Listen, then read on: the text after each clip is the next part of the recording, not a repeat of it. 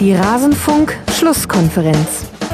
Erstmal muss man sagen, dass äh, ich finde, äh, das Spiel heute der beste Beweis war, warum ein Club wie Schalke 04 auf Bundesliga Level gehört. Es ist gute Neuigkeiten für Fußball Deutschland, dass der Club wieder in der Belletage angekommen ist. Denn welche Wucht, welche Emotionen und, und welche Atmosphäre dann äh, einfach hier auch möglich sind, äh, es ist außergewöhnlich und ich glaube, es war dann schon insgesamt auch ein sehr gutes äh, erstes Heimspiel. Alles zum letzten Bundesligaspieltag. Nicht mehr nur der erste FSV Mainz 05 hat eine Belle Etage. Ja, lass den kurz wirken. Ist ein harter Einstieg, ich gebe es zu, sondern auch der deutsche Fußball und damit Hallo und herzlich willkommen in Rasenfunk Schlusskonferenz Nummer 377. Ihr habt hier gerade gehört, Daniel Farke nach dem Spiel seiner Borussia auf Schalke und Schalke soll heute der Schwerpunkt dieser Sendung zum zweiten Spieltag der Männerbundesliga sein. Sicherlich nicht ganz so schlecht, wenn man ein solches Lob bekommt vom gegnerischen Trainer noch bevor der überhaupt mit irgendeiner inhaltlichen Antwort in die Pressekonferenz startet. Schalke 04 ist wieder hier. Wir wollen drüber sprechen. Wer ist wir? Zum einen natürlich äh, Annika Becker. Sie ist freie Sportjournalistin. Sie ist bei der Halbfeldflanke zu lesen und zu hören. Sie ist auf Twitter die Annika-BE. Wenn ihr auch nur irgendeine Frauen-EM-Sendung gehört habt, dann ist die Wahrscheinlichkeit relativ hoch, dass Annika euch dort über den Weg gelaufen ist. Hallo Annika, schön, dass du hier bist. Ja, ich freue mich auch, dass ich so schnell wieder hier ja. bin in äh, mehrfacher Bedeutung. Ja, geben wir es zu, es war, äh, es war ein bisschen eine schwierige Entscheidung für dich, schon wieder äh, für den Rasenfunk vorbereiten, schon wieder eine längere Aufnahme, aber ich freue mich sehr, dass du es auf dich genommen hast, dass wir jetzt dann auch mal über Männerfußball hier gemeinsam sprechen. Schön, dass du hier bist. Ich freue mich. Und ebenfalls schön, dass er hier ist. Bisher war er mal in einem Rasenfunk Royal zu hören, heute endlich mal in einer regulären Schlusskonferenz. Marco Heibel vom Sportinformationsdienst SID. Dementsprechend heißt er auch auf Twitter at SID-Heibel. Hallo Marco.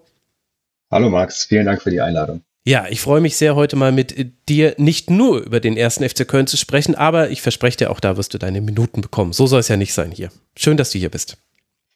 Es hat sich ein bisschen was getan seit unserer letzten gemeinsamen Aufnahme. Das habe ich mir allerdings auch gedacht, ja. Ja, auch bei, auch bei Schalke. Also ich freue mich auch schon sehr auf den Schwerpunkt später. Da gibt es so einiges, was wir nacharbeiten müssen. Also, das wird eine schöne Sendung. Schön, dass ihr hier seid und schön, dass ihr zuhört, liebe Zuhörerinnen und Zuhörer. Ich möchte mich noch bedanken, bevor wir starten, bei Oliver, bei Tillmann, SCF, bei Schrutz und bei Florinho. Sie alle sind Rasenfunk-Supporter. Der Rasenfunk ist Paywall, Werbe und Sponsoren frei.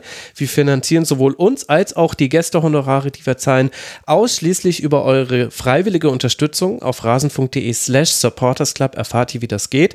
Auch schon kleine Beträge helfen. Es summiert sich auf. Und weil ich das ein bisschen falsch gesagt habe in der EM-Rückblicksendung, da war ich nicht besonders gut im Kopfrechnen.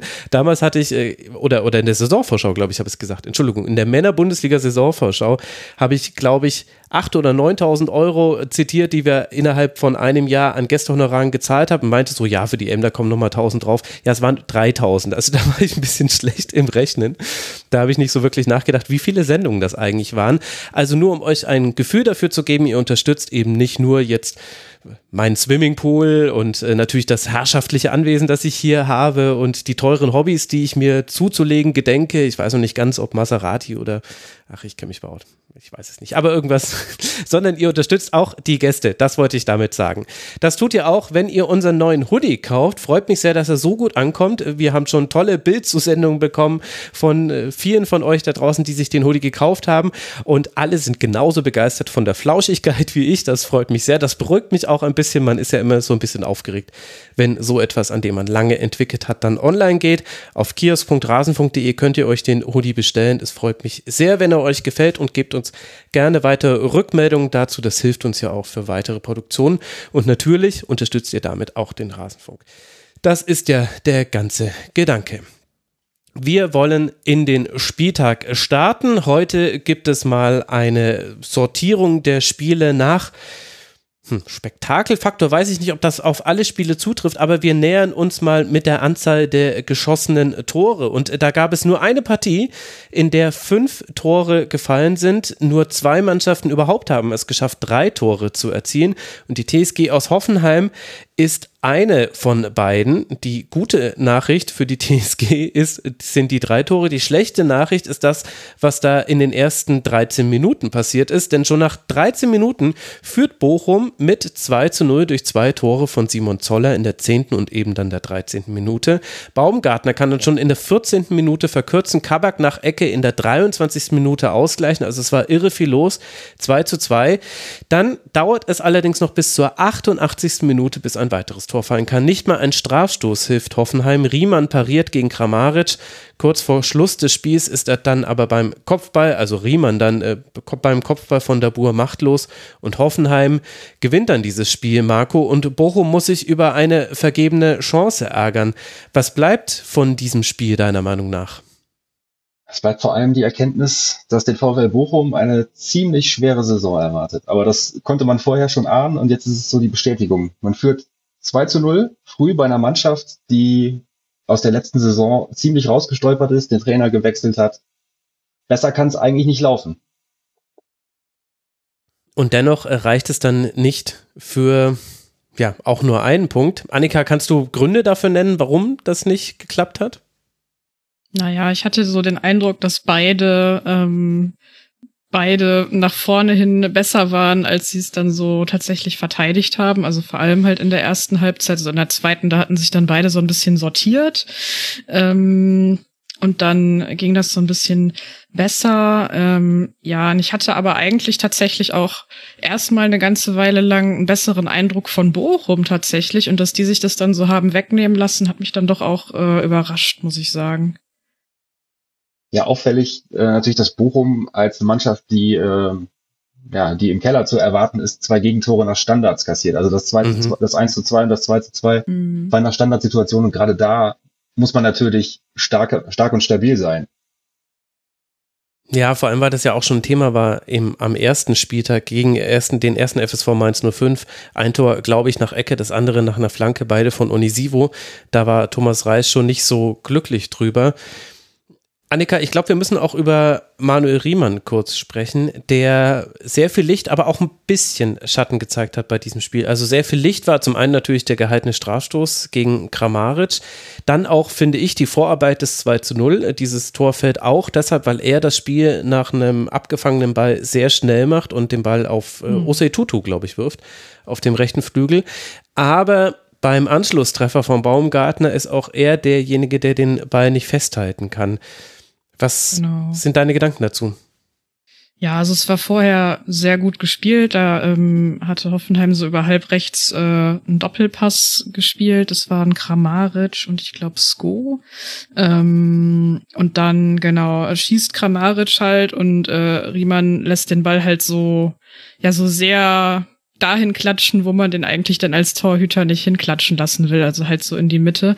Und dann, ähm, genau, kann halt dann ähm, Baumgartner den Abpraller verwerten.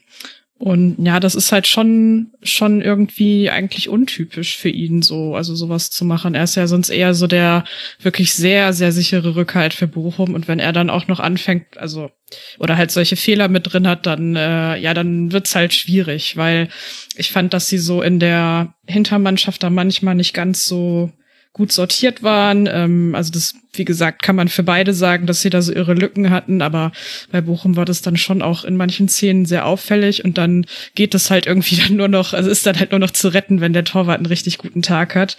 Naja, und wenn der dann halt auch so einen Fehler drin hat, dann wird's halt schwierig. Es war jetzt nicht der gröbste Torwartpatzer des Spieltags, sagen wir mal so. Der Schuss, der Schuss kam auch relativ, kam auch relativ, kam auch relativ stramm natürlich. Aber klar, damit öffnet er natürlich Hoffenheim die Tür, die bis dahin ja im Grunde gar nicht im Spiel waren. Ja, ja, und ich meine, im Idealfall willst du den ja irgendwie dann zur Seite weglenken oder so und das hat er halt dann in der Situation nicht hinbekommen. Vielleicht war es auch Ausdruck der Hektik, die dieses Spiel eben hatte. Also auch die Bochumer mhm. waren, äh, glaube ich, von dieser Führung überrascht und auch wie, wie einfach die zu erziehen war. Also Stöger war bei beiden Flanken, wurde er nicht wirklich, wirklich bedrängt. Also bei der vom 2 zu 0, Philipp Hofmann hat er die auf, äh, auf das 1 zu 0 dann quergelegt. Da kam auch die Flanke, also die Vorvorlage von Kevin Stöger. Jetzt bin ich mir aber, wenn wir kurz noch bei Bochum bleiben, bevor wir nochmal über Hoffenheim sprechen, Marco, bei Bochum bin ich mir jetzt so ein bisschen unsicher, wie ich das werten würde, weil einerseits stimmt es natürlich, was du gesagt hast. Dass man, wenn man 2 zu 0 führt, hier eigentlich etwas mitnehmen sollte und dass es der Hinweis auf eine schwierige Saison werden könnte. Auf der anderen Seite hat man ja aber auch den Fakt, dass man die Abwehr komplett umbauen musste. Linksverteidiger-Optionen waren alle nicht da und wenn ich jetzt mal kurz die Fünferkette hinten nenne, dann bin ich mal gespannt, wenn die Hörerinnen und Hörer vorher versuchen, die Fünferkette von Bochum zu nennen, auch, ob auch nur irgendein Name mit dabei ist. Ose Tutu auf rechts, Gamboa dann als rechter Innenverteidiger, Ordetz als zentraler Innenverteidiger, Dominik Heinz, der wurde jetzt nämlich noch schnell verpflichtet, als linker Innenverteidigung, Verteidiger und Janko als Linksverteidiger. Also mehr Wechsel geht ja kaum, vor allem wenn wir auch wissen, wie wichtig das Zusammenspiel aus Abwehr und Torwartspiel in der letzten Saison für Bochum war. Also kann man dieses Spiel nicht vielleicht auch positiv drehen aus Bochumer Sicht, dass man sagt, trotz all dieser Wechsel, trotz so viel Rotation, es geht ja noch weiter mit anderen Spielern, Hofmann und Stöger, die neu mit dabei sind, hat man es geschafft, hier sehr lange gegen Hoffenheim mitzuhalten und erst in der 88. Minute dann den Punkt abgeben zu müssen? So kann man das deuten. Es ist aber natürlich schwierig, wenn Ordetz, glaube ich, sein zweites Bundesligaspiel macht. Dominik Heinz ist zwei, drei Tage vorher verpflichtet worden. Direkt rein, da ist natürlich die Abstimmung noch nicht da. Aber ich glaube, also Bochum spielt am Sonntag gegen, gegen die Bayern, mhm. dass ein Punkt in Hoffenheim tatsächlich äh, gut getan hätte. Wie, wenn er, und wenn er glücklich zustande kommt. Ja gut, dem kann man tatsächlich nicht widersprechen. Punkte tun dann häufig gut.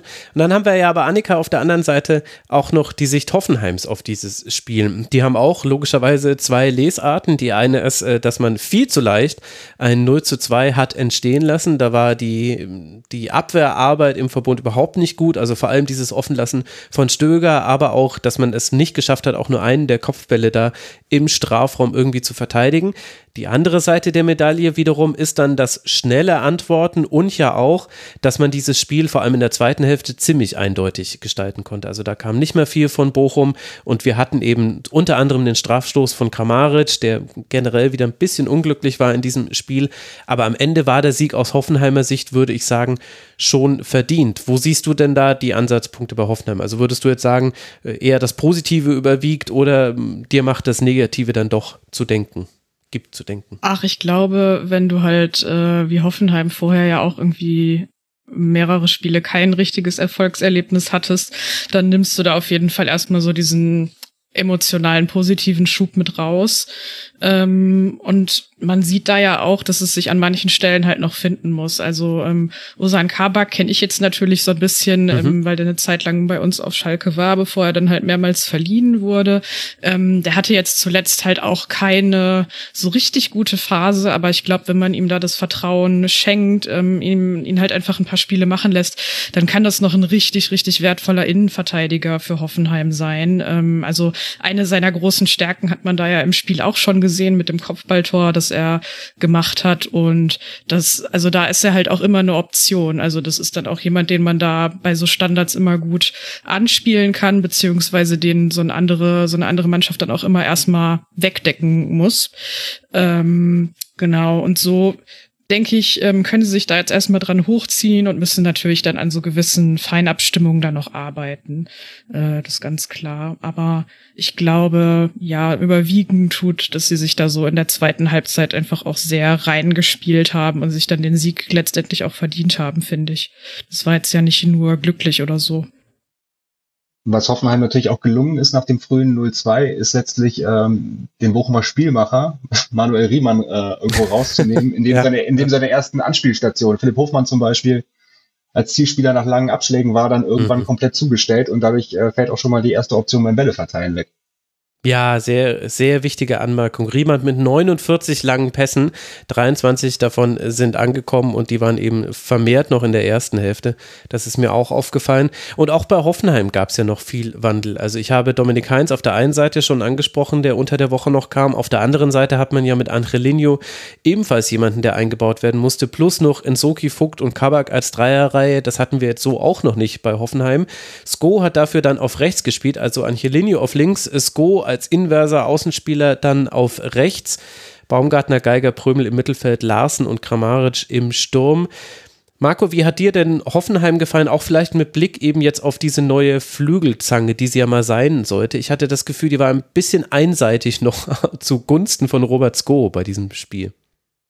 Ja, auch das ist, glaube ich, äh, der Tatsache geschuldet, dass Angelino erst Anfang der Woche gewechselt ist. Ähm, damit haben sie natürlich einen Spieler bekommen, der enorm viel Potenzial hat, gerade nach vorne. Das wird, glaube ich, in den nächsten Wochen noch eine ziemliche Waffe sein und einige Bundesligisten vor Probleme stellen. Wir werden es äh, genau beobachten. Sko auf der anderen Seite hatte fünf Schüsse und fünf, fünf Torschussvorlagen, war wesentlich aktiver. Die Rolle von Kramaric habe ich schon angesprochen. Kabak haben wir auch schon herausgehoben. Der hatte, der war eigentlich der Anker im Spielaufbau, super Passquote gehabt, sehr, sehr, sehr gut die Bälle auch verteilt, sieben Kopfballduelle gewonnen. Annika hat es ja gerade schon eingeordnet. Also es gab auch die positiven Elemente und dann sicherlich keinen unverdienten Sieg für Hoffenheim, auch wenn man sich sicherlich gewünscht hätte, dass es nicht ganz so lange dauert, bis dann der Siegtreffer fällt. Eben bis zur 88. Minute. In der nächsten Woche geht es für die Hoffenheimer, die jetzt drei Punkte haben, nachdem man ja in Gladbach gewonnen hat in Unterzahl am ersten Spieltag, geht es dann weiter nach Leverkusen, bevor man zu Hause den FC Augsburg empfangen wird. Die Bochumer, die jetzt bei null Punkte stehen bleiben, 1 zu 2 gegen Mainz verloren, jetzt 2 zu 3 gegen Hoffenheim, Marco hat es vorhin schon gesagt, empfangen jetzt dann den FC Bayern. Vielleicht kann das ja aber ähnlich wie in der letzten Saison auch eine Initialzündung sein, beziehungsweise initial war es damals nicht, aber es war eines dieser berühmten Spiele, an das sich alle Bochumerinnen und Bochumer noch jetzt gerne erinnern. Das ist ja auch immer drin für den VfL Bochum. Man hat definitiv gesehen, das Tempo auf den Außen ist wieder da. Ose Tutu, der hat da so manchen Sprint angezogen, bei dem die anderen nur ja, die Rückseite oder die Sohlen seiner Schuhe gesehen haben. Das hat den Hoffenheimern da nicht in allen Situationen gefallen. Wir werden es sehen, wie es dann in der nächsten Woche wird. Eine Partie gab es noch mit einem Team, das drei Tore erzielen konnte. Und die fand am Freitagabend in Freiburg statt, bei dem sich die Frage stellt, bei diesem Spiel im Nachhinein, ist das jetzt ein anderer BVB, den wir dort gesehen haben? Eine ganze Weile sieht es so aus, als könnte Dortmund in Freiburg stolpern, nachdem der SC durch Gregoritsch in der 35. Minute in Führung gegangen ist. Aber dann ermöglicht ein Patzer von Flecken nicht nur Jamie Bino Gittens sein erstes Bundesligator, sondern in Dortmund dann auch das Spiel zu drehen. Die eingewechselten Mokoko und Wolf treffen in den Minuten 84 und 88 und der BVB gewinnt damit auch sein zweites Spiel in der Liga. Marco, du hast vorhin, glaube ich, schon auf diesen Fleckenpatzer angespielt. Einmal kurz in einer Antwort. Wie stark sind denn äh, deiner Meinung nach die Dortmunder, um mal so in dieses Spiel einzusteigen? Also personell, wenn man mal bedenkt, dass ja noch Spieler fehlen. Sebastian Aller aus den bekannten Gründen länger. Niklas Süle war noch nicht dabei. Karim Adeyemi wird dann bald auch wieder zur Verfügung stehen ist dieser Kader natürlich auch dieses Jahr wieder extrem stark. Aber es lief wirklich alles auf die erste Niederlage hinaus, muss man ehrlicherweise sagen. Also ich glaube, wenn Mark Klecken diesen Ball, der ja absolut haltbar war, bei allem Respekt für den Antritt von Jamie Bino Gittens äh, hält, wird es für Dortmund schwer, da überhaupt noch was mitzunehmen. Weil eigentlich, bis auf, wir werfen ein paar Joker rein äh, und hoffen, dass die das Spiel drehen, wenig danach aussah, dass Dortmund dann noch zum Sieg kommt. Ja, das habe ich ähnlich wahrgenommen. Also ich fand halt auch, dass Freiburg eigentlich lange Zeit wirklich ähm, die bessere Mannschaft war oder dass es dann am Ende, also in der zweiten Halbzeit, bevor das Ausgleichstor fällt, vielleicht ein bisschen ausgeglichener war, aber dass sie es halt gut unter Kontrolle hatten die ganze Zeit eigentlich so. Ähm, und ja, dann war das halt so der, der absolute Türöffner. Also ich meine, äh, Bino Gittens hat auch einfach ein klasse Spiel so insgesamt gemacht. Bei dem hatte ich irgendwie so das Gefühl, dass es so ein bisschen wie bei, wie bei Mario Kart ist, wenn man auf dem letzten Platz ist und dann halt so diese ganzen Cheat-Items bekommt, um noch mal eine Chance zu haben. Also so seine Gegenspieler sind irgendwie ständig weggerutscht und so. äh. Da hatte Bananen dabei. ja, ja, so ungefähr. Ähm, nee, aber also er hat natürlich auch eine klasse Technik und einen super Antritt und hatte dann manchmal auch einfach ein bisschen Glück äh, vielleicht in einigen Situationen, aber hat auch äh, von sich aus ein sehr gutes Spiel gemacht ähm, und das dann so nochmal gedreht. Aber ja, also ich war wirklich äh, sehr begeistert von Freiburg. Ich finde, die haben ein richtig gutes Spiel gemacht und das ist für die dann natürlich sehr, sehr bitter, äh, dass sie da am Ende keinen Punkt von mitnehmen letztlich haben sie ja das gemacht, was man gegen Borussia Dortmund tun sollte, nämlich früh pressen, hart draufgehen und die Dortmunder äh, Anfälligkeiten, die immer noch auf der rechten Seite vor allem sind, äh, ausnutzen. Mhm. Ja, also ich würde allem zustimmen, was ihr sagt. Ich weiß aber nicht, ob ich so hart mit dem BVB ins Gericht gehen würde, weil zum einen hat man dieses Spiel gedreht und man hat ja nicht nur den Ausgleich erzielt. Der Ausgleich war schon ein Stück weit das Signal, an dem Dortmund gedrückt hat, aber danach ist Dortmund richtig stark dran geblieben, hat das sehr gut gemacht. Marius Wolf, der Meunier auf der rechten Seite ersetzt hat. Meunier durchaus mit einigen Problemen. Ich glaube, das war das, was du gerade andeuten wolltest, Marco. Ich finde, der hat sehr viel Betrieb nach vorne gemacht. Bei No Gittens, ich meine, der geht auch manchmal in Dribblings, die wirklich keinen Sinn ergeben. Und es gab auch, also die ersten zwei Dribblingsversuche, da hat einfach nur ein Freiburger seinen Fuß reingehalten und dann war der Ball weg. Und erst dann begann das mit dem Cheatcode, was du angesprochen hast, Annika.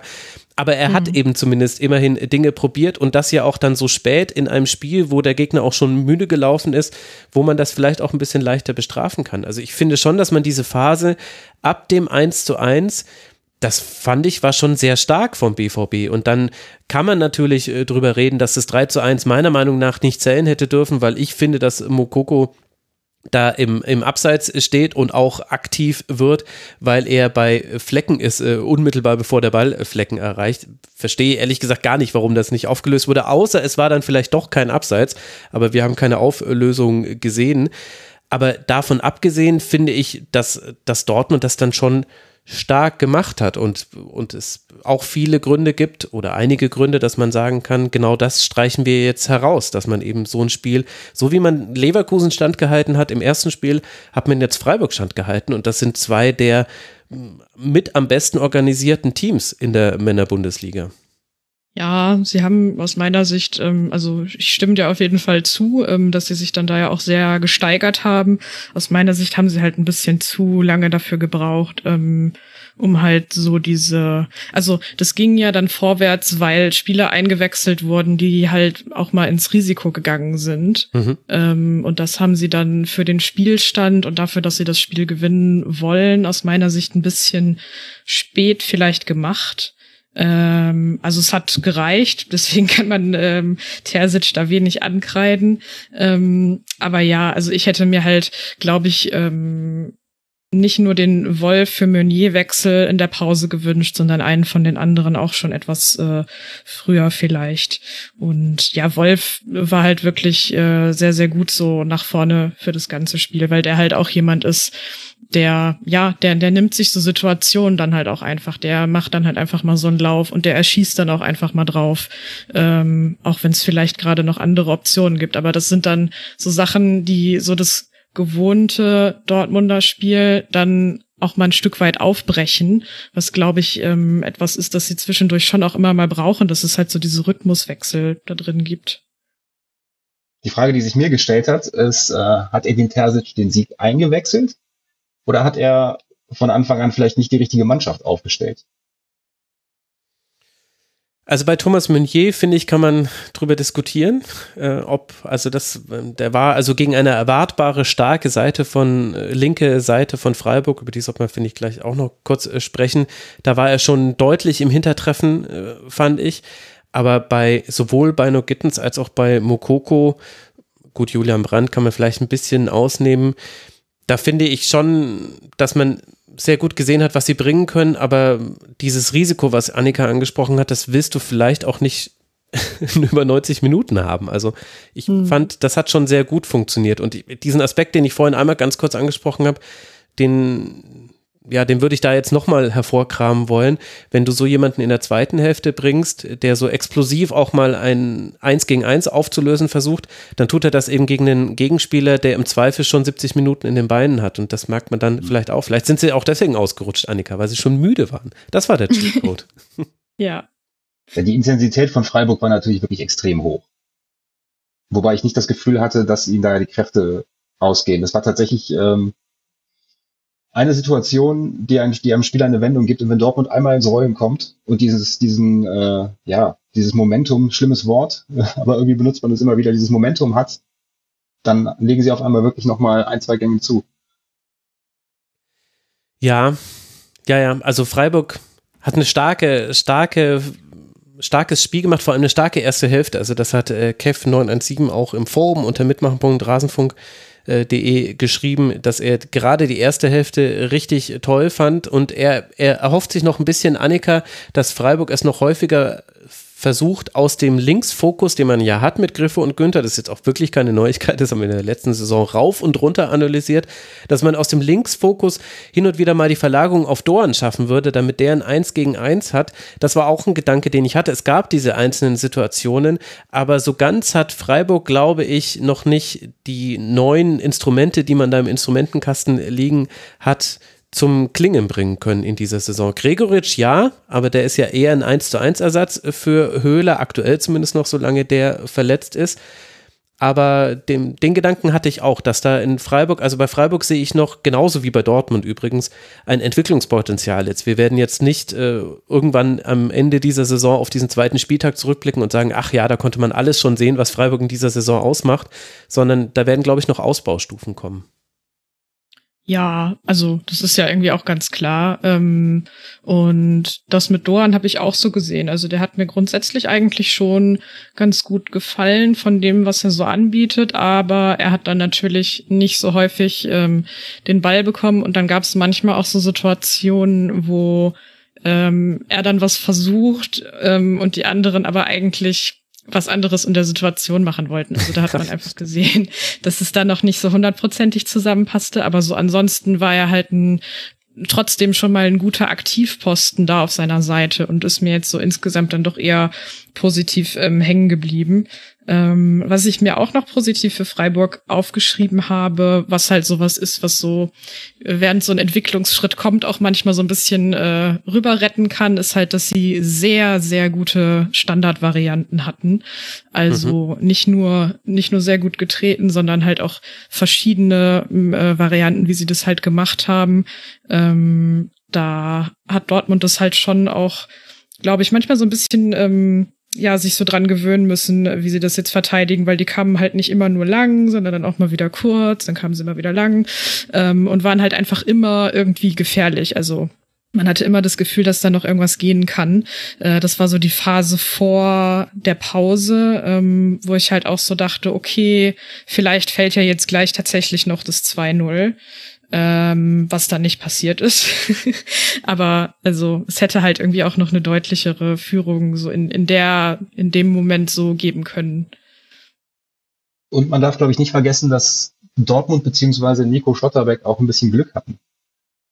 Also bei seinem Foul gegen, ich glaube, es war gegen Doan, hatte er ja doch, ja, er hat Geld bekommen, das aber wenn man so die Entscheidung am ersten Spieltag mit, mit dieser Szene vergleicht, dann hätte das mhm. auch durchaus rot sein können. Und dann haben wir ein anderes Spiel bei 0 zu 1 und 10 Mann.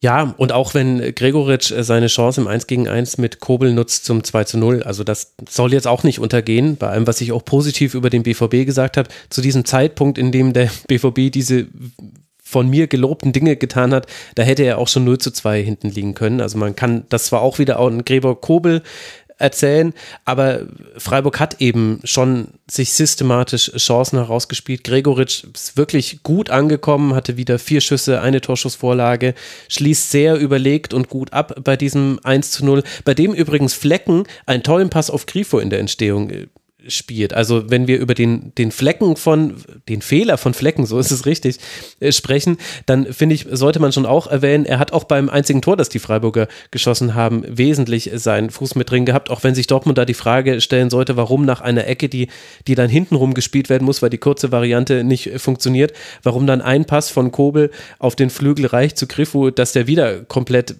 ohne Gegnerdruck dann äh, das, das, Spiel wieder in den Strafraum verlagern kann. Das hat, da hat Dortmund nicht gut reagiert im Rausrücken, aber das passiert eben. Aber Flecken, sehr guter Pass. Gregoritsch hatte gute Aktionen. Grifo und Günther haben wir schon genannt. Auch, auch Höfler, Eggestein. Es, es waren schon viele positive Aspekte da. Es haben eben die Kleinigkeiten gefehlt, aber ich finde, Marco, manchmal fehlt dem SC schon auch noch das, was ihn in der letzten Saison ausgezeichnet hat, nämlich die Ordnung. Also so ein 1 zu 0 Torwartfehler hin oder her. Es sind ja danach noch weitere Tore gefallen. Und in dieser Phase nach dem 1 zu 1, da habe ich den SC nicht so ganz verstanden. Also da, da, da gab es viele Situationen, in denen Lina hat Ginter, die mussten, an, die mussten an allen möglichen Orten im Strafraum klären, mussten zum Teil sogar den Rückraum mit verteidigen. Äh, obwohl ihre Hauptaufgabe erstmal gewesen wäre, die Spieler in äh, Manndeckung aus dem Strafraum zu nehmen. Es gibt ja, also viele sagen, zumindest für die Innenverteidiger, im Strafraum nur noch Manndeckung, kein Übergeben mehr. Äh, da fand ich, hat man bei Freiburg vielleicht noch, weiß nicht, den Zeitpunkt der Saison gesehen. Auf jeden Fall, das hat noch nicht so ganz gestimmt. Die Ordnung, die sie in der letzten Saison ausgezeichnet hat, die gab es eben nicht über die komplette Spielzeit. Und auch so erklärt sich dann, finde ich, so eine Niederlage. Ja, also sie wirkt ja regelrecht aufgeschreckt in, der, in ihrer gesamten Ordnung nach dem 1 zu 1, was mhm. möglicherweise auch am Zustandenkommen lag, aber vielleicht auch nicht nur. Und dann weiß man eben, Dortmund hat, ich weiß gar nicht, wie viele Offensive auf einmal dann äh, eben auf dem Platz standen, äh, eine enorme Wucht. Ja, stimmt. Und dann haben sie halt tatsächlich äh, erstmal gebraucht und dann wenig später, sieben Minuten nach dem 1 zu 1 fällt das zweite und ja, dann musst du natürlich noch, noch mehr öffnen und dann macht Dortmund es eben richtig gut. Und ja, wir noch gar nicht gesprochen haben nebenbei. Ja, ich weiß, worauf du hinaus willst. Anthony Modest, oder? Tatsächlich, tatsächlich, ja. Wie hatte dir denn gefallen? Also, wir haben ja jetzt, es ist interessant, dass wir jetzt quasi schon äh, beim, beim zweiten Spiel haben wir jetzt schon den dritten Spieler, der unter der Woche zu einem Verein gewechselt ja. ist und jetzt äh, sein erstes Spiel gemacht hat. Es war nicht so arg viel von ihm zu sehen, oder? Ja, man hat eben gesehen, er war jetzt noch nicht komplett eingebunden. Also, er hatte sein erstes Training am Dienstag. Das heißt, allzu viele Einheiten mit der Mannschaft waren es noch nicht. Für mich wird spannend sein, ähm, wie Edin Terzic ihn sieht und wie viel Zeit er ihm gibt. Weil, das kann ich aus Köln sagen, dass Anthony Modest eben ein Spieler ist, der sehr vom Vertrauen des Trainers lebt. Das hatte er in Köln natürlich, wo er lange, wo er als Stürmer Nummer eins damals 2015 geholt wurde und wo er ja auch unter Steffen Baumgart letztes Jahr wieder in diese Rolle gerückt ist, wo man ihm eben auch schlechte Spiele gegeben hat. In Dortmund sind eben die Ansprüche ein bisschen höher und da muss natürlich der Mittelstürmer auch relativ zügig funktionieren. Also Edin Terzic hat ja nach dem Spiel beteuert, wir haben ihn geholt, damit er spielt. Ich bin gespannt, ähm, wie das in den nächsten Wochen dann aussehen wird. Aber ich glaube, dass wenn er diese äh, Zeit bekommt, dass er auch funktionieren wird. Eben aus den Gründen Bundesliga erfahrener Spieler, der jetzt auch technisch nicht der schlechteste ist, eiskalt im Abschluss. Ich glaube, dass er Dortmund helfen kann.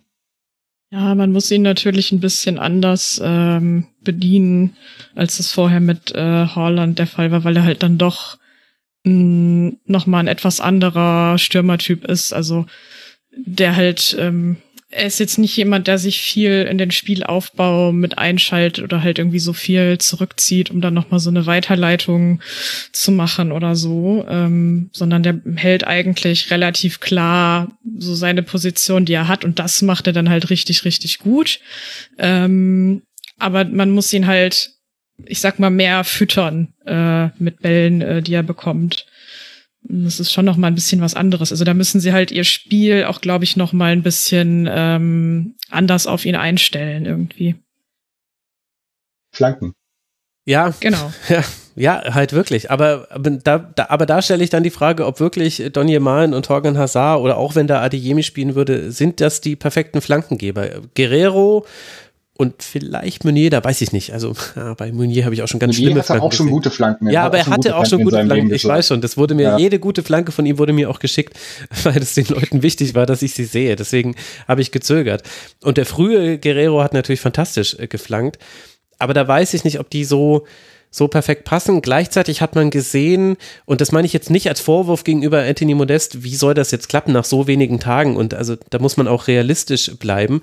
Aber die eine Szene, in der es mal so eine Steil-Klatsch-Kombination mit Marco Reus gab, wo Modest beteiligt war, da wurde es sofort gefährlich.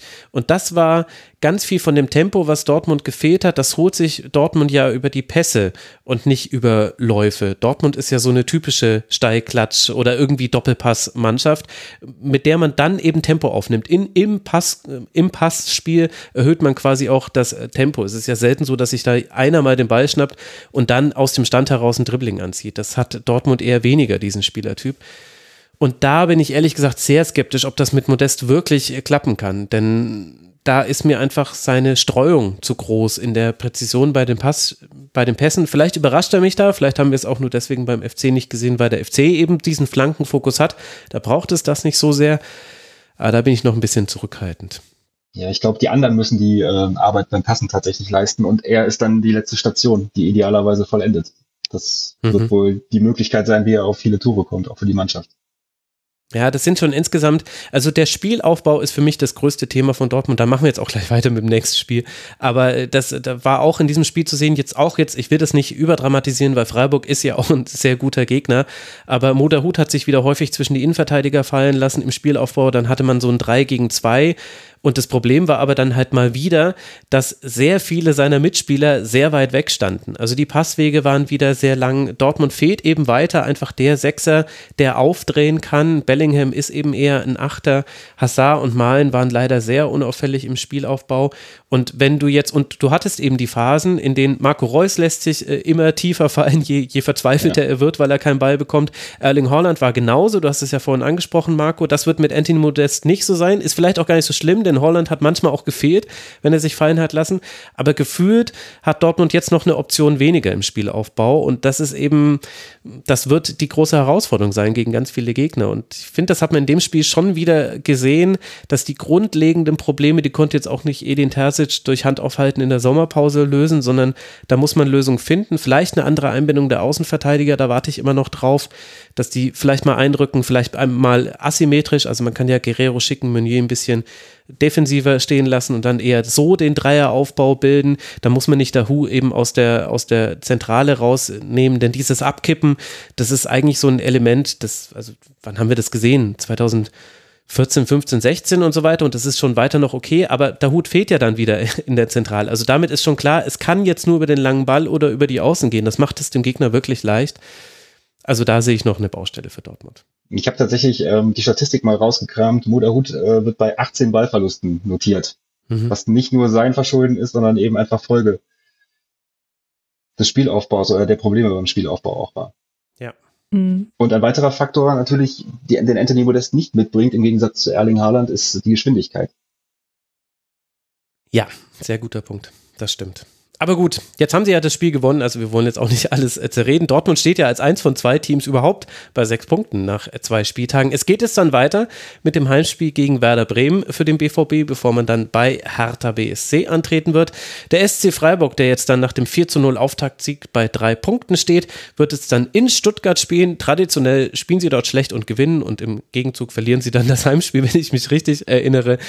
Können wir mal sehen, ob das auch in dieser Saison so wird oder ob der VfB da mal das anders gestalten kann.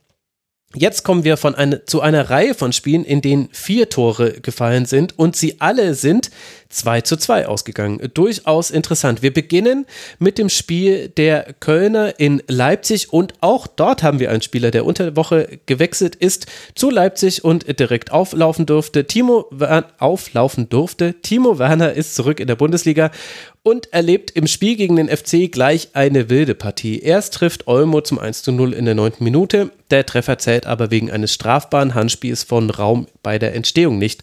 Dann zieht Werner aus großer Distanz ab und profitiert von einem Fehler von Marvin Schwäbe.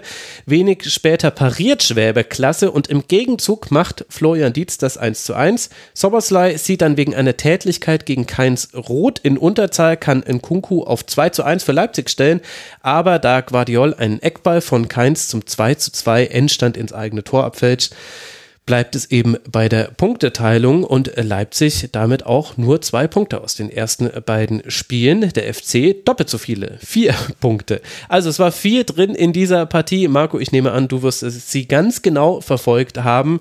Wie hast du das denn aus FC-Sicht gesehen, dieses Spiel? Aus FC-Sicht steht in erster Linie mal die Tatsache, dass ein Punktgewinn in Leipzig was ist, was man durchaus mitnehmen darf. Ähm, Folgefrage ist natürlich, man spielt relativ lange in Überzahl, warum ist es dann nur ein Punkt? Aber das ist einfach äh, ein Stück weit natürlich auch der Klasse von Leipzig geschuldet. Die, mhm. wenn ich mal ehrlich bin, mit ähm, Kunko und jetzt Werner nominell wahrscheinlich die beste Sturmreihe der Bundesliga momentan haben. Hm. Ich höre gerade Bayern-Fans aufjaulen. Ja, Sturm, ich sag jetzt mal bewusst Sturmreihe, also äh, wirklich nominelle Stürmer und nicht ähm, Offensivspieler, die auch mal in der, in der Spitze rotieren. Mhm. Ja, kann man so sehen. Also zu Werner würde ich, ja, ich weiß nicht. Gut, dann reden wir doch über Leipzig. Ehrlich gesagt, ich verstehe diesen Werner-Wechsel nicht. Von beiden Seiten. Mu muss ich ganz ehrlich so sagen. Und es kann sehr gut sein, dass Werner mich mit 20 Toren äh, Lügen straft und äh, dann, dann wird mir das ja gewiss auch auf Twitter mitgeteilt werden, dass ich das hier gesagt habe. Aber ich kann es aus beiden Seiten nicht verstehen.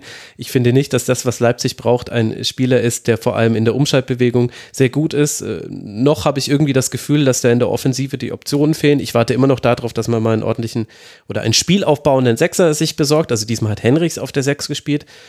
Kannst du machen macht er jetzt auch nicht so schlecht, aber macht es halt nicht so gut wie andere Spieler, die vergleichbar, also in einem vergleichbaren Gehaltsniveau spielen in dieser Bundesliga, finde ich. Ich verstehe es nicht. Und für Timo Werner ist es gleichzeitig auch so, ja, was soll denn jetzt dann noch kommen auf deinem Karriereweg? Jetzt hast du irgendwie Chelsea probiert, Chelsea hat nicht geklappt, jetzt wirst du wieder bei Leipzig. Solltest du nicht deine Karriere bei Leipzig beenden, also ich, ich verstehe den Jubel über diesen Transfer ehrlich gesagt nicht so ganz. Ich bin da nicht so begeistert und ich würde deswegen auch deiner These so leicht widersprechen wollen. Ich finde, Timo Werner, der muss jetzt erstmal zeigen, dass er nicht der Chelsea-Werner ist, sondern der Werner, den man in der Anfangsphase bei Leipzig gesehen hat. Und äh, nur weil jetzt dieser Schuss da aus 36 äh, Metern oder was das waren, reingeht, also ich sehe es ehrlich gesagt noch ein bisschen kritischer. Nkunku ist der beste Stürmer gerade in der Bundesliga, so wie in der letzten Saison. Da gehe ich mit. Aber Timo Werner, Annika, ich weiß nicht, bist du auch so kritisch wie ich?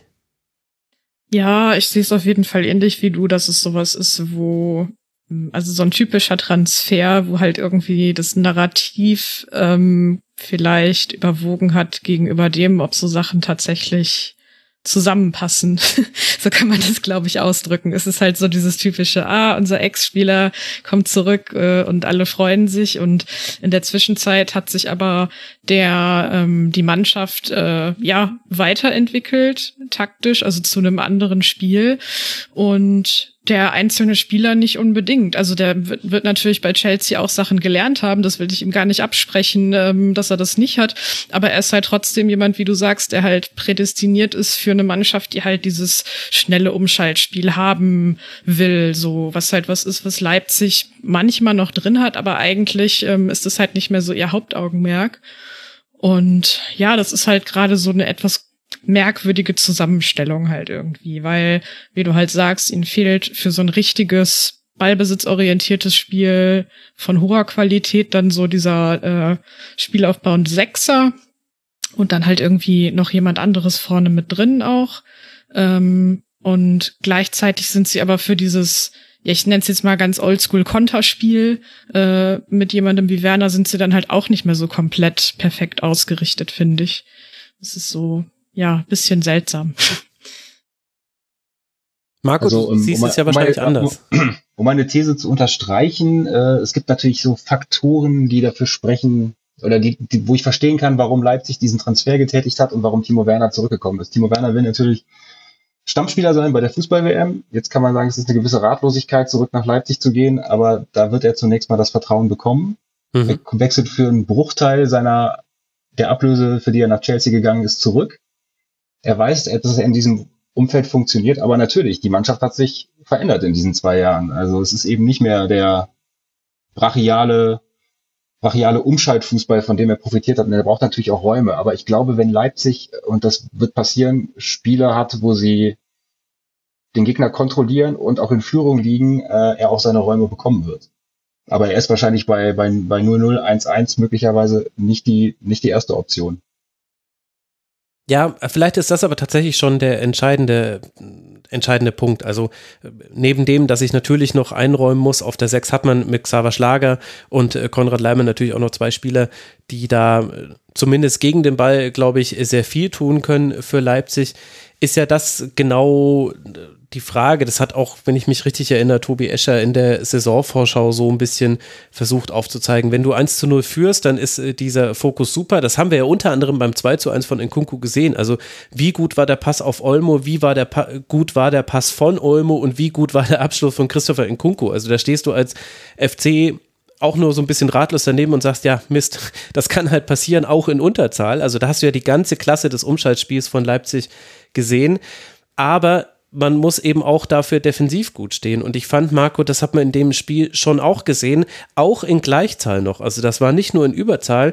Der FC hatte Chancen. Der FC hat auch verdient den Ausgleich geschossen. Und vor allem das Zentrum war manchmal komplett offen. Also es gab eine Szene in der 23. Minute, da fängt Esibuin einen Pass von Olmo ab, legt auf Skiri, der dribbelt an und hat das komplette Zentrum offen. Er legt dann rüber auf Thielmann, bekommt den Pass zurück, steckt auf Lubicic und dessen Schuss geht dann über das Tor.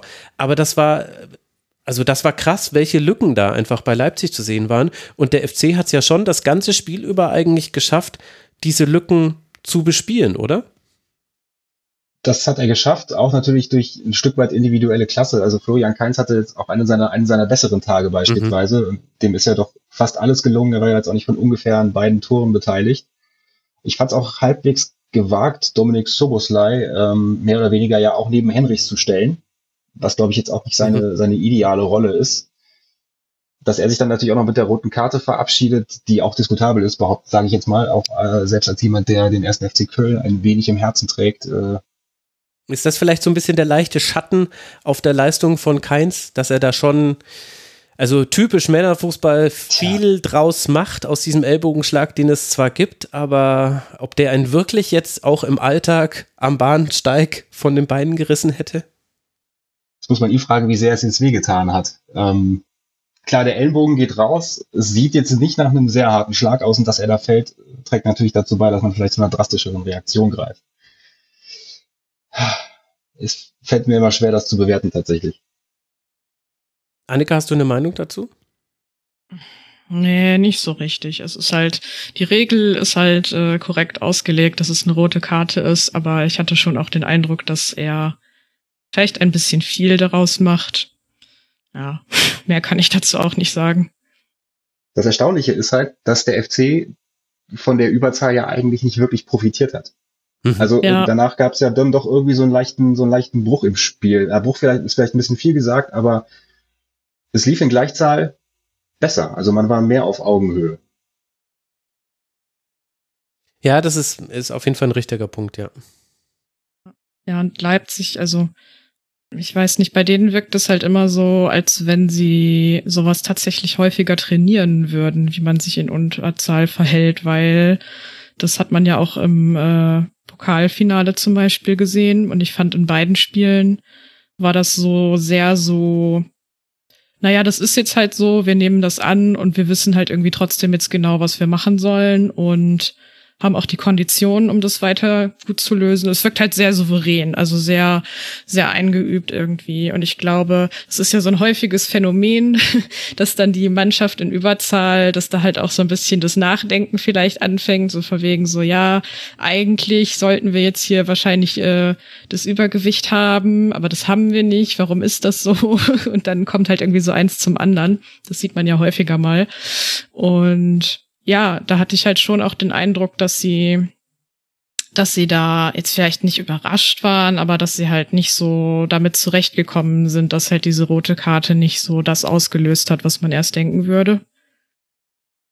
Mein Gefühl war ja auch, dass Kevin Campbell, der ja nach der Pause kam, ähm, da auch in der Zentrale ein bisschen mehr Ordnung reingebracht hat.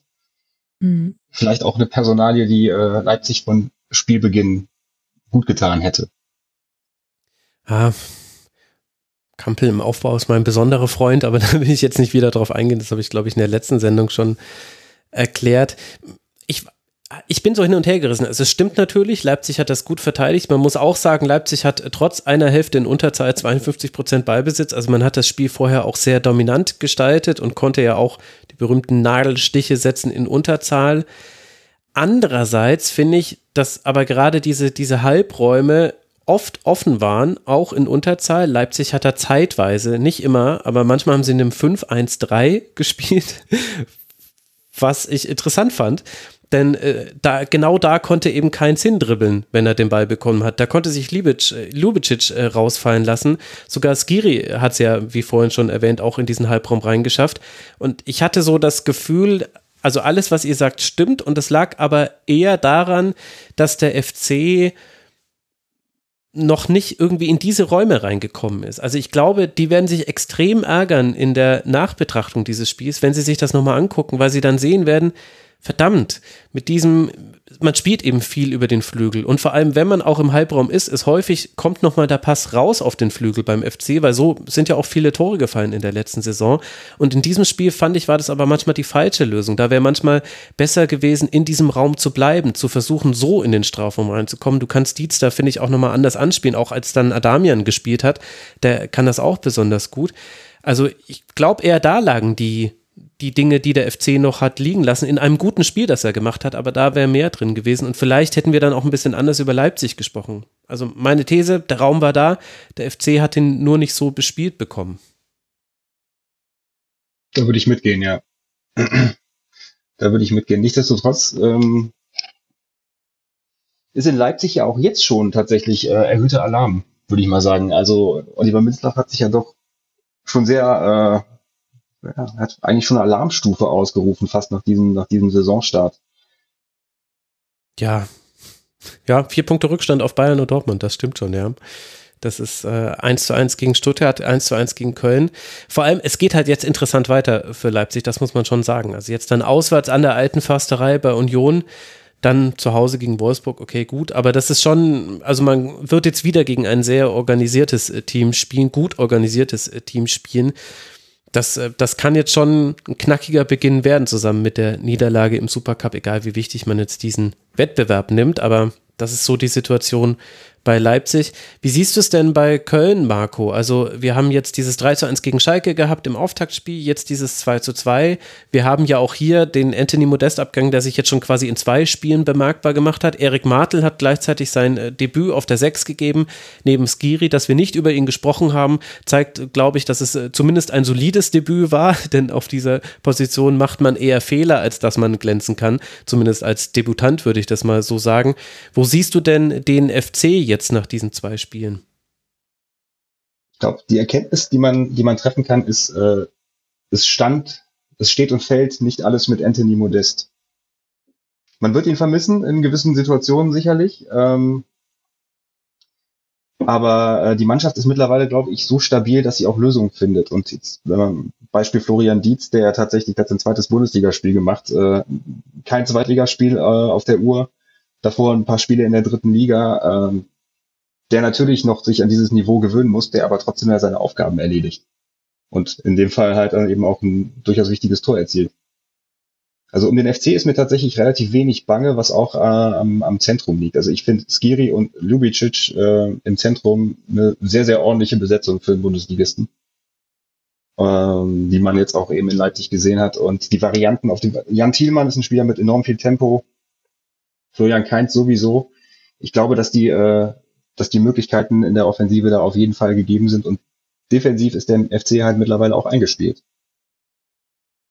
Und was erwartest du jetzt? Also man spielt ja jetzt unter der Woche gegen Fehervar aus Ungarn. Da ist der deutsche Trainer Michael Boris zugegen, außerdem Palko Dardai und Kenan Kodru, die kennt man vielleicht noch aus der Bundesliga.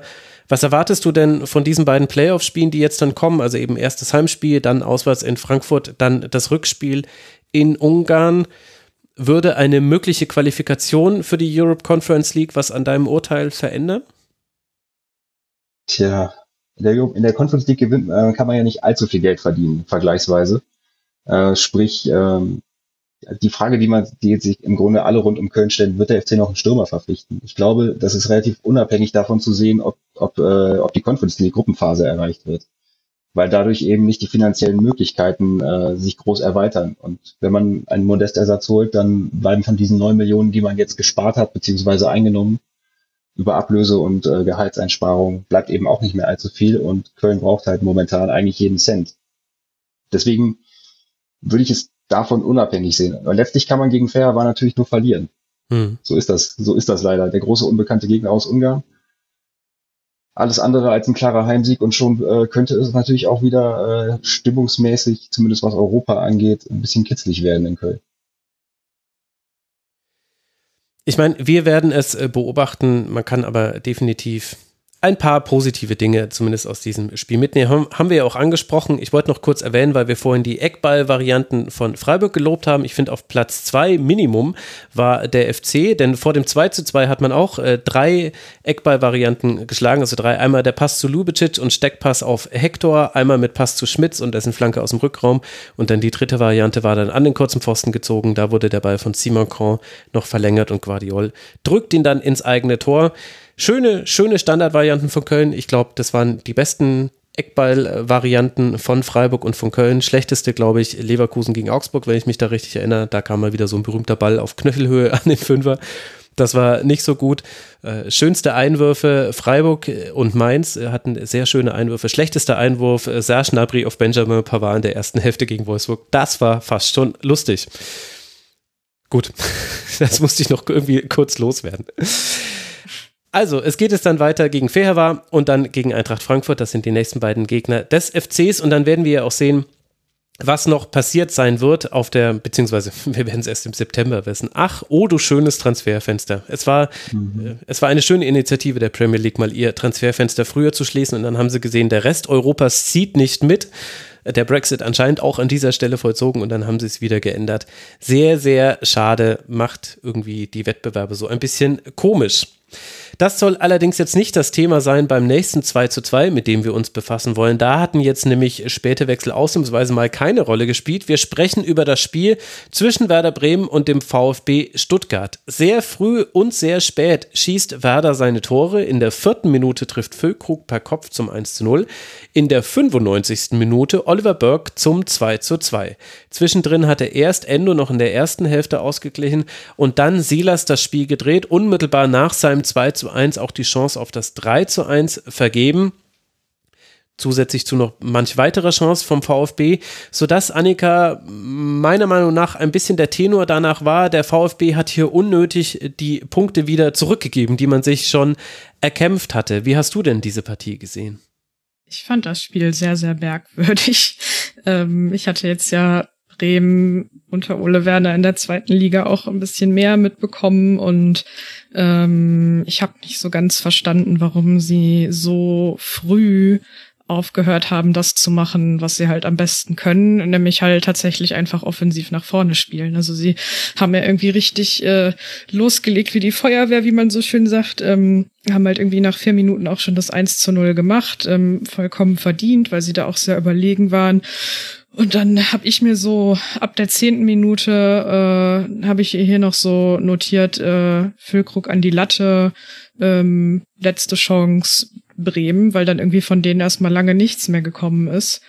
Und darüber, also darüber, dass sie sich halt dann mehr zurückgezogen haben, ist dann halt Stuttgart sehr in das Spiel reingekommen. Also man hat sich da irgendwie wohl sehr versucht, äh, auf seine Defensive zu verlassen, was dann letztendlich halt nicht so richtig funktioniert hat. Und Stuttgart auf der anderen Seite hat zwar dann schon irgendwie das Spiel kontrolliert und ist zu Chancen gekommen, haben aber vorne auch viele, ja, einfache Ballverluste teilweise gehabt. Also deswegen, ich fand, ich fand, es war irgendwie ein seltsames Spiel, so von dem, was ich davon so mitbekommen habe. Und ähm, ich gehe auch mit, dass es halt letztendlich eher eher so gelaufen ist, dass äh, Stuttgart sich da, glaube ich, eher die drei Punkte verdient gehabt hätte. Das würde ich vollkommen unterschreiben. Also ich fand Bremens Anfangsphase beachtlich. Natürlich noch mit der Euphorie, erstes Heimspiel, volles Haus, Führung, Lattentreffer und man, man denkt, mein Gott, wie liegen die denn los? Ein Wahnsinn. Ja. Und dann ist auf einmal äh, eigentlich, dann verflacht es so ein bisschen, so bis zur 20. und auf einmal ist Stuttgart da. Und Bremen findet eigentlich nicht mehr rein und ist auch bezeichnet, dass 2 zu 2 fehlt. Im Grunde im American Football würde man sagen, Hail der Quarterback wirft einen Hail Mary Pass. Also ja. das, das kann funktionieren, das funktioniert. Und dann gibt's aber noch einen Coverage Bust. Also irgendwie hat da hinten ja nichts gepasst in der Verteidigung. Genau. Also dass, dass das 2 2 so fällt, das passiert jetzt auch nicht in jedem Spiel, wo man wo man es mhm. nochmal erzwingen will. Also Stuttgart klar, wird sich auf jeden Fall geärgert haben. Ja, ich, ich tue mich auch ein bisschen schwer mit einer Einordnung dieser Partie, denn ich fand Werder schlechter, als ich das Gefühl hatte, dass es der Tenor war. Ich meine, die haben nur fünf Schüsse abgegeben in diesem Heimspiel. Und so toll die Anfangsphase war, und die war wirklich gut, ich will das nicht kleinreden, und so toll das natürlich auch emotional ist, noch zurückgekommen zu sein. Und das kann ja auch, also es kann auch sein, dass es quasi ein symbolischer Punktgewinn war, der später nochmal wichtig werden wird. Man weiß nicht, was das auslöst. Es geht, ich denke, da werden wir auch gleich im Schalke-Segment nochmal viel drum sprechen. Für Werder und Schalke geht es auch darum zu sehen, wir können mithalten. Und das hat man ja buchstäblich durch diesen erneuten Punktgewinn, gegen Wolfsburg ja auch schon 2 zu 2 gespielt, hat man das gesehen. Aber offensiv gab es eben wirklich zwischen, also in der 25. Minute gab es noch eine Chance von Duxch, aber die hast du dir wahrscheinlich nicht aufgeschrieben, Annika, weil er war zu überrascht, um daraus was zu machen. Da ist Anton nämlich weggerutscht. Und da hat sich Duxch so erschrocken, dass da nicht so wirklich, aber es hätte eine Chance werden können, wenn, wenn er da ein bisschen anders reagiert hätte. Aber tatsächlich, ab dann ist ja gar nichts mehr passiert.